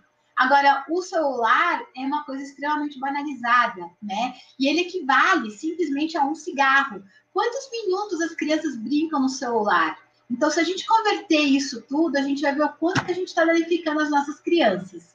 É, lembrar também que em áreas, por exemplo, dentro de garagem, dentro de um elevador, para que esse celular consiga emitir, é, ter um canal, é, uma conexão com a antena, você chega a ter um aumento de emissão mil de mil vezes de radiação desse celular. Então, evitar realmente usar celular em lugares onde ele não pega direito, evitar de todas as formas esse uso. Pode passar. Então, o Wi-Fi também ele gasta 10 vezes mais eletricidade do que a internet a cabo. Quando a gente tem uma internet a cabo, a gente tem uma internet 30% mais efetiva, 30% mais rápida e uma redução importante elétrica, de gasto de eletricidade. Se a gente pensar a nível mundial, a diferença disso aqui repercute sobre todo o nosso planeta, porque a gente tem um gasto muito grande mundialmente só para a gente poder ter uma internet sem fio. Pode passar. É, também, é, esse aqui é um trabalho que mostra sobre magnetismo e sensibilidade eletromagnética, que tem sido correlacionado com pessoas com hipersensibilidade. Essas magnetistas foram encontradas em cérebro de várias pessoas e elas são correlacionadas à combustão, é, a derivados de combustão ambiental, ou seja, são tóxicos ambientais encontrados no cérebro das pessoas e frente à corrente eletromagnética acontece uma movimentação dessas partículas que gera uma série de distúrbios neurológicos. Então, muitas pessoas que têm uh, diagnosticados, por exemplo, é, distúrbio de ansiedade, esquizofrenia, é, ou, enfim, vários problemas já diagnosticados, infelizmente, deveriam estar sendo já investigados também esse tipo de problema, porque a base disso pode estar vindo daqui. A gente não pode dizer de forma alguma que toda pessoa ansiosa é fruto da contaminação eletromagnética, não pode. Mas assim, a gente não pode esquecer que isso pode estar associado. Pode passar. É, e a gente, assim, aonde a gente encontra isso? Isso que é pior, a gente encontra em todos os lados, né? Até quando a gente não quer, a gente tem, né? Que é o Wi-Fi do nosso vizinho, como eu falei, a gente o tempo todo sendo irradiado. Né? Um grande perigo, eu gosto de chamar bastante atenção sempre em relação à babá eletrônica, né? Sem fio, porque você, a, a criança ela é muito mais sensível a essa alteração eletromagnética. É, o micro-ondas, né? A gente ainda pode colocar comida e se afastar. Então, de alguma forma, você tem uh, uma melhor, uh, uma redução de contaminação. Mas existem coisas como o Bluetooth, por exemplo, as crianças que brincam com fones, aqueles videogames com aqueles fones sem fio, aqueles é, tipo óculos, aquilo tudo é extremamente deletério. Pode passar. E aí, assim, aqui, é, gente, vocês desculpem que desconfigurou todos os meus slides, eu não sei o que aconteceu, tá bem esquisito, tá? Mas, enfim, é, aqui é para dizer que a proteção contra a contaminação não tem como ser passiva, né? Então, a gente entende tudo isso, a gente sabe que tem que se proteger, sabe que tem que se cuidar. Não existe nenhum equipamento que barre mesmo a contaminação causada por um celular, não existe, não existe chip Assim, existem capas de fios de prata que isolam, sim, isso sim, é, mas assim, você não consegue usar o celular dentro daquela capa, né? Então, na verdade, a gente tem que ter uma conscientização maior, cuidado para não ser enganado, porque a gente também tem uma indústria que acaba vendendo gato por lebre, né? A gente tem que tomar muito cuidado com tudo isso. E também a questão, assim, é, a gente não tem como se isolar de muitas coisas. Então, cabe a nós melhorar a nossa capacidade de regulação do nosso organismo para que ele consiga dar conta de toda essa contaminação que a gente vive, né? Porque um bebê, 30 segundos depois que ele está engatinhando num chão que foi limpo com desinfetante, a gente já encontra essas substâncias dentro do sangue dele. Então, a gente começa a somar a contaminação eletromagnética com o desinfetante que usa no chão, com o perfume, com o agrotóxico do alimento, e aí que é o problema, é a soma disso tudo. Então, quanto mais a gente puder realmente preservar, também não se estresse, né? Porque o estresse é, é, ele reduz a nossa capacidade de autorregulação, né? Os nossos pensamentos também são muito importantes. Por isso que caminhar, contato com a natureza, meditação, tudo isso ajuda muito. Parecem coisas simples e banais, mas não são. Pode passar. E falar rapidamente, então, algumas formas de minimizar danos, né? Então, através das paredes, parte dessa radiação que vem de fora, ela pode ser bloqueada dependendo da espessura da parede, mas através do vidro ela passa muito facilmente. Então, alguns isofilmes refletivos, eles ajudam a barrar, né? Assim como persianas de alumínio, elas barram também essa contaminação, essa passagem para dentro do quarto. E isso é bem interessante na hora que a gente vai dormir, pelo menos. Principalmente quando a gente sabe, né? Se você ligar seu celular, você coloca Wi-Fi, você vai ver que você está sendo irradiado por outros Wi-Fis. Então, placas metálicas ou alumínio também ajudam, né? Roupas com tecidos naturais vão reduzir a passagem elétrica, vão melhorar a condução elétrica do nosso organismo. Eletrônicos na cabeceira da cama sempre possível evitar ou colocar um disjuntor no quarto para que desligue toda essa passagem elétrica. Dormir sempre sem acessórios metálicos, porque os acessórios metálicos são condutores e aumentam essa nossa radiação. Evitar camas e colchões que contenham metal, então camas de metal ou camas de, de mola, né? Elas realmente agravam, pode passar. Desligar aparelhos elétricos da tomada, evitar fones de ouvido sempre, o fone de, é, evitar fone de ouvido com fio, né? O fone de ouvido com fio não tem passagem, não tem problema. Agora, fones de ouvido sem fio são extremamente deletérios. Então, dentro do nosso corpo, praticamente, né?